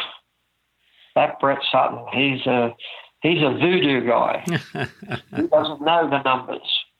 So, you know, I think about three weeks ago I had somebody doing that. So what I did was I got my assistant to send the race results to him. Uh, I said, well, what, these numbers don't count, obviously. And then, of course, you get the comeback, oh, but you just don't understand. And gee, I'm the only one that does understand. You know, the most important thing is the performance. Yeah. Yeah, yeah. Anything else is secondary in my mind. So if that helps you understand how we think at TriSutto, I'm pleased about it. So, what's your take on meditation, strength training, yoga, nutrition, and all other instruments that can improve uh, an athlete's performance? And how do you approach that with all your athletes? I keep right out of it, basically. I don't advise my athletes to take anything because I can't. I'm in a situation where I have many athletes. Mm-hmm. So uh, I don't advise in that area. Nutrition, I say keep it simple. So again, every nutritionist thinks I'm, you know, a moron or a Neanderthal or a dinosaur. Um, however, it's another it's another stress. If somebody's looking fantastic, I don't care. They eat McDonald's three times a day. If they're happy, they're happy. They're racing well, they're, they're racing well. If there's other people that need to, sort of challenged in that area, and they come and ask me, I'll give them my opinion. But I, I honestly, I do not go out of my way to control that at all. I used to weigh my swimmers back in 1978 every Monday morning, and all I found was I was making girls sick. So when I come into triathlon, I did it for the first two years, realised that it was counterproductive, so I don't do that. I don't even know the weights of any of my girls. So, of course, he's a dinosaur coach. You've got to know that stuff. But no, you don't. Mm-hmm. That's secret women's business as far as I'm concerned. I tell them that it's the invisible training, and it's up to you to take care of that. You know? And so I think that helps me a great deal. I know it helps them a great deal. Takes the pressure off them a great deal because everybody's trying to do everything to get a head start. You know, now everybody's watched the film Game Changer. And so, so now everybody's eating grass. Well, that that helps me greatly because it might work for two or three athletes. It might be fantastic. But for the other 80% of carnivores, it slows them down. But we don't say that out aloud. Whoops, I just said it out aloud. it, it just drives me insane. You know what I mean? So when somebody said, Did you watch it? I said, Well, depends. If you mean, did I start to watch it? Yes. And then I left because the propaganda just killed me. And I thought, how many athletes is this going to give a problem to? And of course, about every second pro, uh, age group athlete that I know in my squad have all said to me, Oh, I've changed my diet to the game changer, thinking I'd be very happy with them. Uh, it's just, you know, it, it, it's, uh, I, I don't poo hoo it, but what I'm saying is it's got to work. You know, we do hot yoga. Well, you're a very bad swimmer, so why don't you go do an hour of swimming and get in a hot pool and call that hot swimming, not hot yoga? Uh-huh, mm-hmm. Do you know what I mean? I'm a terrible bike rider. So okay, but I only I only see in your program you got three bike rides and you're doing gym three times a week. Well, why don't you do an extra swim session, extra bike session, extra run session, and do it in a really hot place and call it hot running, hot biking? I said, because that's going to improve your triathlon a whole lot more than hot yoga is going to improve it. So, you know, again, people say, oh, well, that's because you don't understand. No, I understand totally. My athletes have a range of motion they have to adhere to. On the bike, they have a range of motion. On the running, they have a range of motion. And on the swimming, they have a range of motion. All those ranges of motions can be got by people. It's as stiff as a steel rod. So, do they need to be overstretching? I don't know. Uh, the good thing I did in Brazil actually is because uh, I get the question, you don't do weights. You've been against weights your whole career. So I passed around my iPhone of my daughter training. And everybody nearly fell off the seat because she was doing squats with 125 kilo. She's 16 and weighs 51 kilos. And I said, "Who's? What's that? What's that?" I said, "That is my own daughter." Mm-hmm. Well, how come she's doing that? I said, "Because I hate weights, obviously." I said, "She's a skier, and in skiing and downhill skiing, if you don't have the knee strength to cope with it, you're in hospital getting an operation. So we do a lot of weights, but you don't use it in triathlon because you don't need to use it in triathlon. Now, does that mean I've had somebody that I've given weights to? Yes, if I thought it helped them. It's as simple as that. But if I don't think it helps them, we don't do it. Mm-hmm. I'm not a dogma guy. You know what I mean? Mm-hmm. I, if I see something that I think will help, yeah, yes, I use it. You know, I use it. I have some people who are using some of these equipments you're talking about, and they say, "Why don't you let me do it?" So because it won't help you. Well, why will it help her? Well, because she doesn't go hard enough, and when she sees the numbers, she realises she's going crap and pushes a bit harder. Yeah, well, let me get on it. I said, no, no, no. That's why you're not on it, because you will kill yourself to get the numbers. So it's all about. I suppose it comes back to the where we started comes back to knowing the psychology of your athlete. Mm-hmm. Yes, and each individ- each athlete as an individual reacts on its own way. Totally different. And if you train horses, that's the first thing you learn. what works for one might have the other one kick you in the head. Let's change the subject now for a little bit before we come to an end to this podcast. Let's talk about triathlon okay. as a sport. Oh, it's very sad part to me. Uh, you're going to depress me before we go. no, we can talk about something that you enjoy before we come to an end to this podcast. Which country, in your opinion, is doing the best work on building the next triathlete generation, working with kids and, and youngsters? Uh, depends on depends on what what you you know, I, I think triathlon is not triathlon, as in ITU is not triathlon, it's wet run. Um, and it's totally different. I think they're all doing a very bad job of it. Um, I can remember back in 2000, I spoke to the president of the USA Federation and said that, you know, you should have five in the top 10 men and women every year because of the way the country is organized through the university system. And uh, mm-hmm they thought I was mad. And apparently, four years ago, five years ago, one of their athletes who was good at that time, she used to race, Siri Lindley, has organised the programs now through the universities, and now America is dominating, at least in the women, um, like they should have 20 years ago. Um, the men still haven't worked it out yet, but uh, you know, it's uh, that's the way it goes. Um, you know, I just find in the Ironman, um, it's getting a bigger and bigger gap, and we're seeing more people now uh, uh, being totally three good athletes at three different sports. So, you know, before you could be a good biker runner and be a great triathlete in Ironman, you could be a, a super bike rider and a fair runner and swim good and be a good triathlete.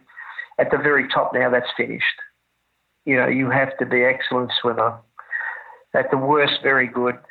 Um, and you have to be a, a, very strong bike rider.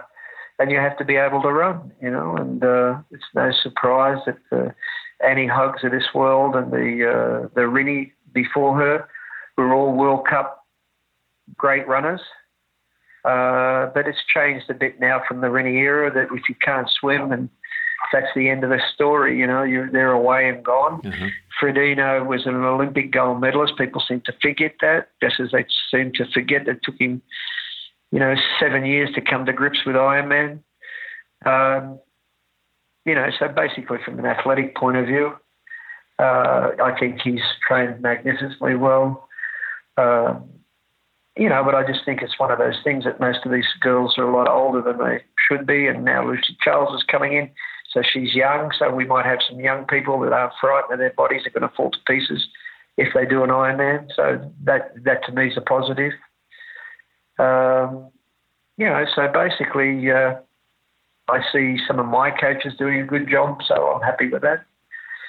Uh, but the sport is now Ironman is now somebody you know you have to swim and bike and run, and I just feel badly that they don't. You know, the girls get one race a year, basically. So uh, that's another political problem. We can get into the depressive side of the story now, if you like, because anybody that was a is female and is a good swim biker should retire because the way the races are, setting the age group is the the, the manic the manic pro age group is five minutes behind them means that you know any advantage they can build up on the swim and the bike are now gone.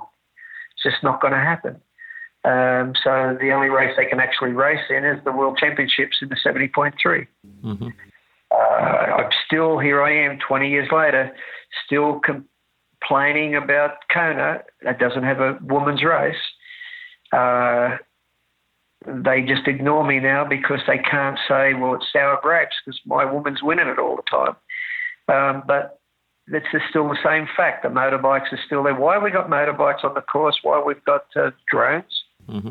I don't understand, mm-hmm. but I do understand. You know, so when you're going down the highway and you've got 12 motorbikes around a pack of people, uh, you know, I just look at it and go, you know, are you kidding yourself? I look at the, I look at between seven o'clock at night and nine or ten o'clock at night. Everybody's walking around Kona because they've got nothing to do, waiting for the last person to come in. So why can't the girls start at midday? So there's a women's race. I just don't understand these things, you know. Um, and you know, so for me, I, I, think the guardians of the sport have done a terrible job. Uh, they deserve to have the PTO. Uh, they don't need, didn't need to be that way, and now we get the PTO going the same way as the WTC. So, you know, we'll, we'll get the athletes on board, and we'll pay the best ones, and we'll throw some money at the weaker ones, so they just tweet nice things and, and attack us. Uh, nothing's made me more sadder than what's happened in the last three months because the opportunity to really help the pros is massive. And, uh, you know, I've got the pros that are going to get the bulk of the money, so shouldn't be complaining. So they say, shh, don't say anything. But the fact of the matter is that, uh, you know, it's not going to make one bit of difference to the average pro. Mm-hmm. It was always my hope to have 100 fully paid professional athletes here we've got the opportunity to do that now. And what have we done? We've got to put an appearance race on only and pay people that been hanging on the sport far too long, you know. So all of a sudden we've got all these old athletes walking around with their walking sticks, going to look after the young kids and give me a paycheck, and uh, you know we'll call it the Collins Cup. And I wouldn't think anybody in Ironman triathlon age groupers would know who Mr. Collins is. Yeah uh, you know, it just it just beggars belief. But I'm supportive because you know I want to see the athletes get decent paydays. But unfortunately, what triathlon people that come in, and I've seen it many times before. We've seen it with Hy-Vee. We've seen it with the oh, all sorts of things. I don't go, want to go through them. They still just want to deal with the top five people, and then everybody else. We're not tennis. We're not golf. I just watched the first round of the tennis, and the first guy got $120,000 yeah, in yeah, Australia uh-huh. for losing. Mm-hmm. So he got more money than you do for winning Kona for being the worst player in that tournament. And we're going to copy them. you know, because we're giving the winner like, uh, you know, four million or something. Until people realise, till the PTO, that's why they don't want to talk to me because when they did, I said to them, when number 50 can make a living, then you start to try to work it forward. But start at number 50, not at number one. And once again, we have the same situation because they say, oh, the sponsors won't come in. Well, then I said, you've got to have enough guts to say, thank you, but no thank you. You know? And then you'll get the sponsor that's serious, that wants to help the sport. Oh, these guys want to help the sport. They don't want to help the sport. They want to make a passive investment. And they're going to use the Trojan horse. It happened like how many centuries ago? So we got the same situation happening again. We have the Trojan horse, and behind the Trojan horse is the merchant bankers, and we're going to make it great for everybody. You know, you know. Sorry for my cynicism, more cynicism. Mm, no, no worries. Okay, you know, yeah, Daniel a... going to do fantastic. Believe me, Daniela Ryf's going to be fine. Yeah. But here's the problem. Yeah. Daniela Ryf's already fine. Yes, mm-hmm. not in tennis money, but in triathlon money, she's fine. Frodeno is more than fine. Fine. Mm-hmm. You know what I mean? No, yeah, you have a strong point. I agree. But meanwhile, we'll give number 21 $5,000, which won't pay for their trip to Kona. Um, so, you know, you know, so when somebody said, oh, you know, they give out two and a half million, I said, that's my argument. Well, what's your argument? I said, if you give every one of them 30,000 or $50,000, that's two and a half million. And you've got 50 fully paid professional athletes. Oh, yes, Sutto, you don't get it. Sutto, you just don't get it. You know what? I'm most likely the only person in the sport that does get it. And that's why I'm not interested anymore because it doesn't matter how you try to put the lipstick on the pig, it's still a pig. Do you think that the ITU athletes one day are going to dominate the long distance too and be dominant in the future triathlon scene due to their allegedly better career path? Some of them even beginning their sports contact already being triathletes from an early age on? I think no, I don't. I think you're going to no, no. I, I, definitely don't think. I think you can look in Brazil and see that's not going to happen. I think what happens is you will get the good athletes that would have been good in either distance uh, that will come through. The ones that can really ride a bike. So when you watch your ITU pack go round and round and round, if you're on the course, all you hear is get onto get onto the Swiss's wheel, get onto the Swiss's wheel, get on Nicola's wheel, get on mm-hmm. Nicola's wheel. You hear it, and it's not just coming from the coaches. The athletes, yes. It's coming from the athletes. So, do you think they're going to be able to do Ironman when they've got to ride by themselves? Not in a million years. Okay, so you know that's what I said. I'm not knocking ITU race. It's a wet run and they keep trying to make it shorter and shorter so you don't have to train very much. So the talented ones come to the top, um, which is sad from my perspective. But as I said, this is my last Olympics, so I'm not really worried about it. I've done my best. We've won a medal at every Olympics so far. No other country, no other team's done that. I've done it with absolutely no funding, no support just by athletes who are desperate to be better.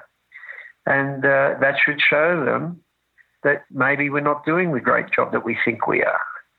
Um, but anyway, for me, Tokyo holds the opportunity for me to then go out and try to go back to real triathlon because, see, if I'd like to finish up on this note, it's my vision that triathlon was never a pro sport. It was a mixture sport. That's what I loved about it, that the age groupers could belong with the pros, you know. And as I tried to do 10 years ago, I was about why don't we look after everybody? Why don't we treat the age groupers better? Why don't we give them better races? Why don't we give them safer races? Why don't we give them cheaper races? Why don't we pay the pros? Why don't the race directors get a certain amount of the money and we carve it all up together like they do in basketball? You know, if you go to basketball, 47% of the money goes to the players. Okay, the revenues. If you go to baseball, 48% of the revenue goes to them. I think the lowest is the hockey league because they can't put a stadium that's got 100,000 people. But I think they get 40% of the revenues to 43% of the revenues. How many people understand that? So in triathlon, they get 0.01. Not even 1% of the revenues. That's what I always complain about. Now, of course, we've got the PTO coming in, but it doesn't stop what's happened in the last 25 years. So the pro triathletes have got less than 1% of the turnover of triathlon. I don't think that's fair.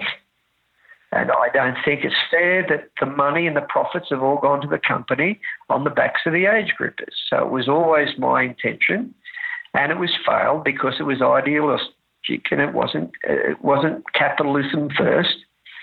Okay, as so many people told me, you don't understand, Brett. This is a capitalist sport. It started late.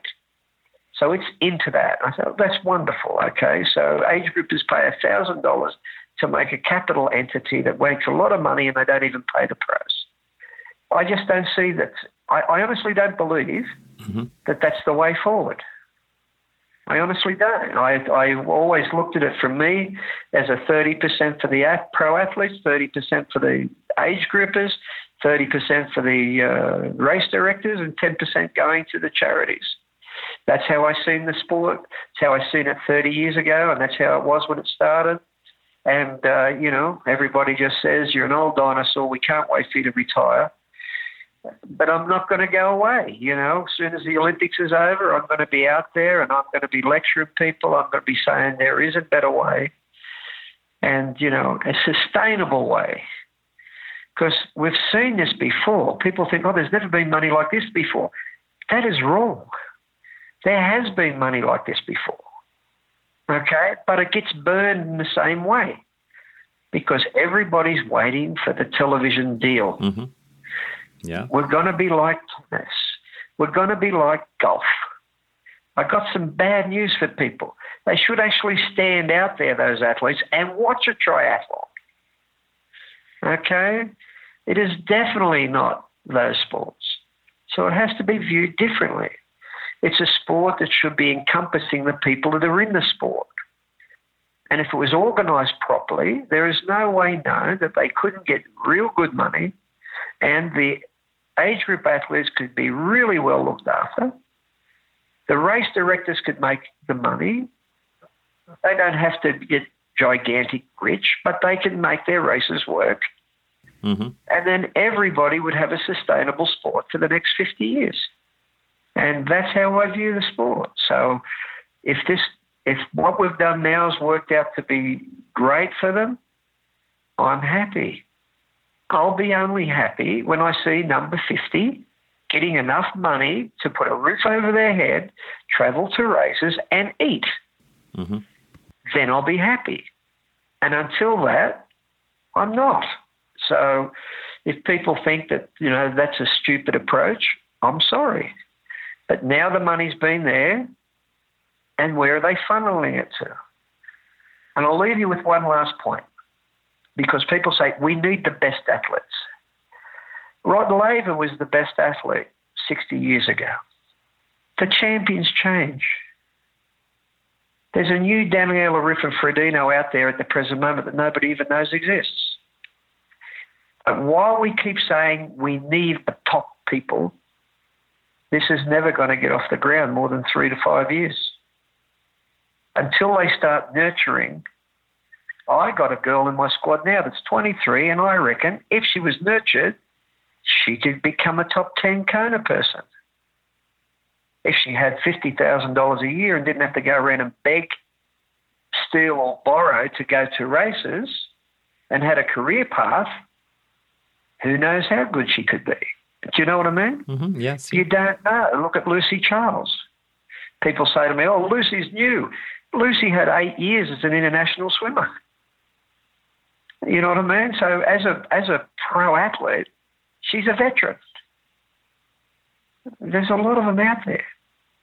But you know, why do you want to join triathlon if you, if there's no career path?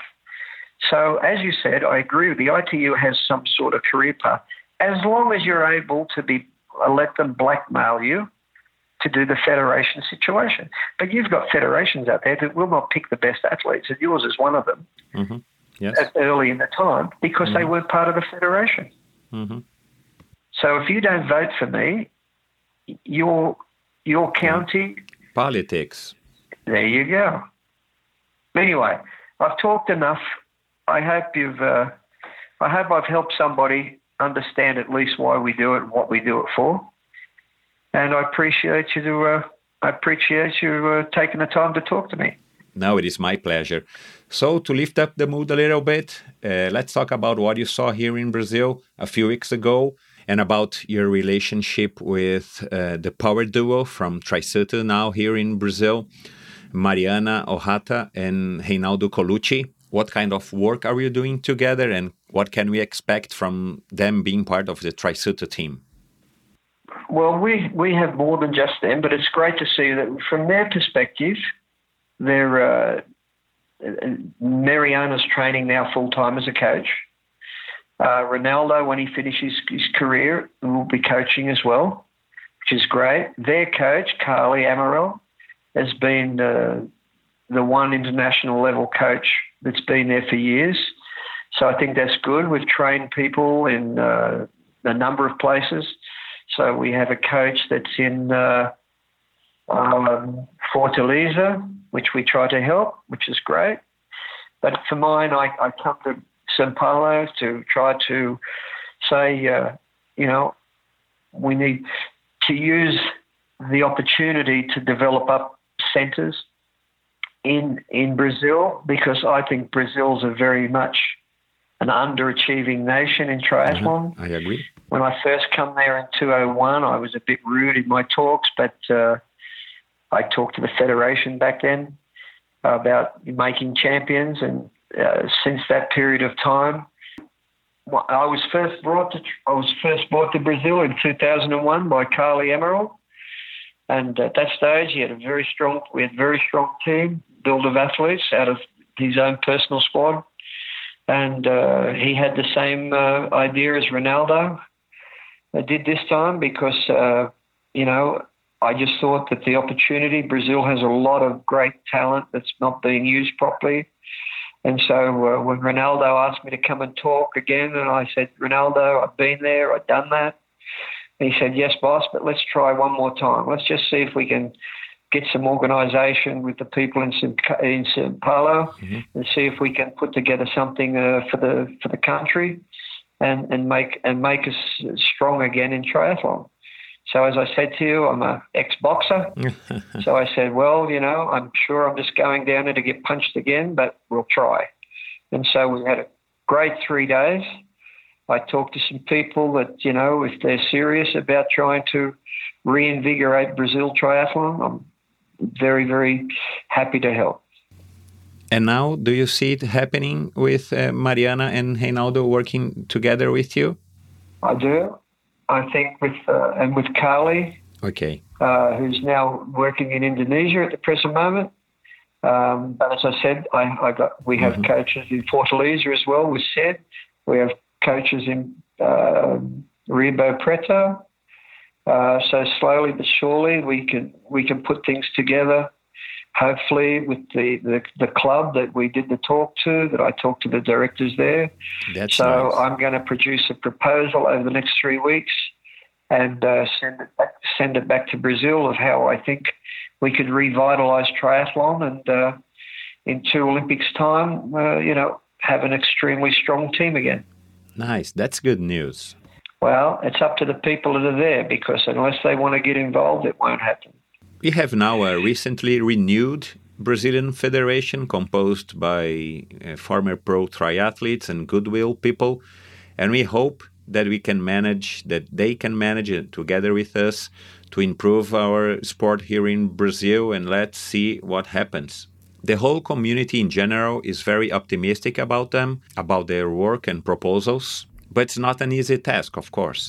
Well, we'll try we'll try try Sato to do our part. Nice. So one last piece of advice or one last word to all our listeners, not only here in Brazil but all over the world. Well, I, I just think uh, we have something we call the Now Project in our group. And what that means is we concentrate on what we did yesterday, training wise, to what we can do today in the view of what we're going to do tomorrow. So we try not to look too far ahead. We try not to look too far backwards. We concentrate on what we have in front of us. And mm-hmm. I found uh, even when I'm talking with uh, elite businessmen or people from other things, they all seem to be the same thing. They really work it hard on what's on their desk rather than what they'd like to be on their desk. Mm-hmm. So if that gives a moral, I think that sums up what we do better than most people. We concentrate on what's in front of us for now, and uh, that's the most important thing. Nice. Good, good to know. Okay, Brett, uh, thank you so much for your time. It was a long conversation, but a very, very good one. Okay. I wish that you, Kali, Reinaldo, and Mariana can work together to improve the triathlon scene here in Brazil, and I wish that a lot. We need those kind of initiatives. Yeah. Good luck to you all on the 2020 season. Thank you for your time, Brett, and keep healthy, and I wish you all the best. Thank you very much for your time. Appreciate it. Bye. Thanks to the support from On Running. Benefit from the Swiss brand with the exclusive CloudTec technology, engineered to deliver the soft landing followed by an explosive takeoff. In other words, running on clouds. Go check the famous Cloudflash racing shoe or the lighter and new edition from the bestseller Cloudflow and all their products by visiting their website onrunning.com. On Running is the choice of athletes like Javier Gomez and Tim Don, who has already appeared as a guest on this show. Go check their profile on Instagram at on underline running. This episode was brought to you by Seven Sherpas. Seven Sherpas is your invitation to explore the world through outdoor sports. Seven Sherpas is a California based company specialized in sports experiences in the world's top destinations with exclusive itineraries designed by travel and sports experts. In addition to the pre scheduled travel calendar, Seven Sherpas also offers day rides and customized trips for you, your family, or group of friends. Follow them on Instagram at 7 Sherpas and visit them at 7sherpas.com. This episode is also brought to you by Probiotica. Probiotica has a complete line of endurance oriented supplements. Now you can get the best supplements available here in Brazil at an affordable price. Probiotica has the highest quality standards available and are made with the finest feedstock. You can check and buy the complete line of Probiotica products at loja.probiotica.com.br. Follow Probiotica Oficial on Instagram and keep updated with all its news and releases. And this episode is also brought to you by Boven Energy. Boven is an energy trading company that has a reliable and experienced team of experts available to get you the best deals. A trustful and solid company as well as for Endorphin Guest, for Boven, energy is serious business. Go check boven.com.br. And finally, this episode is also brought to you by Supacaz, the brand that delivers the sexiest and most technical cycling products ever created. Born in California back in 2010, Supacaz wanted to deliver more casuality and color to the cycling world.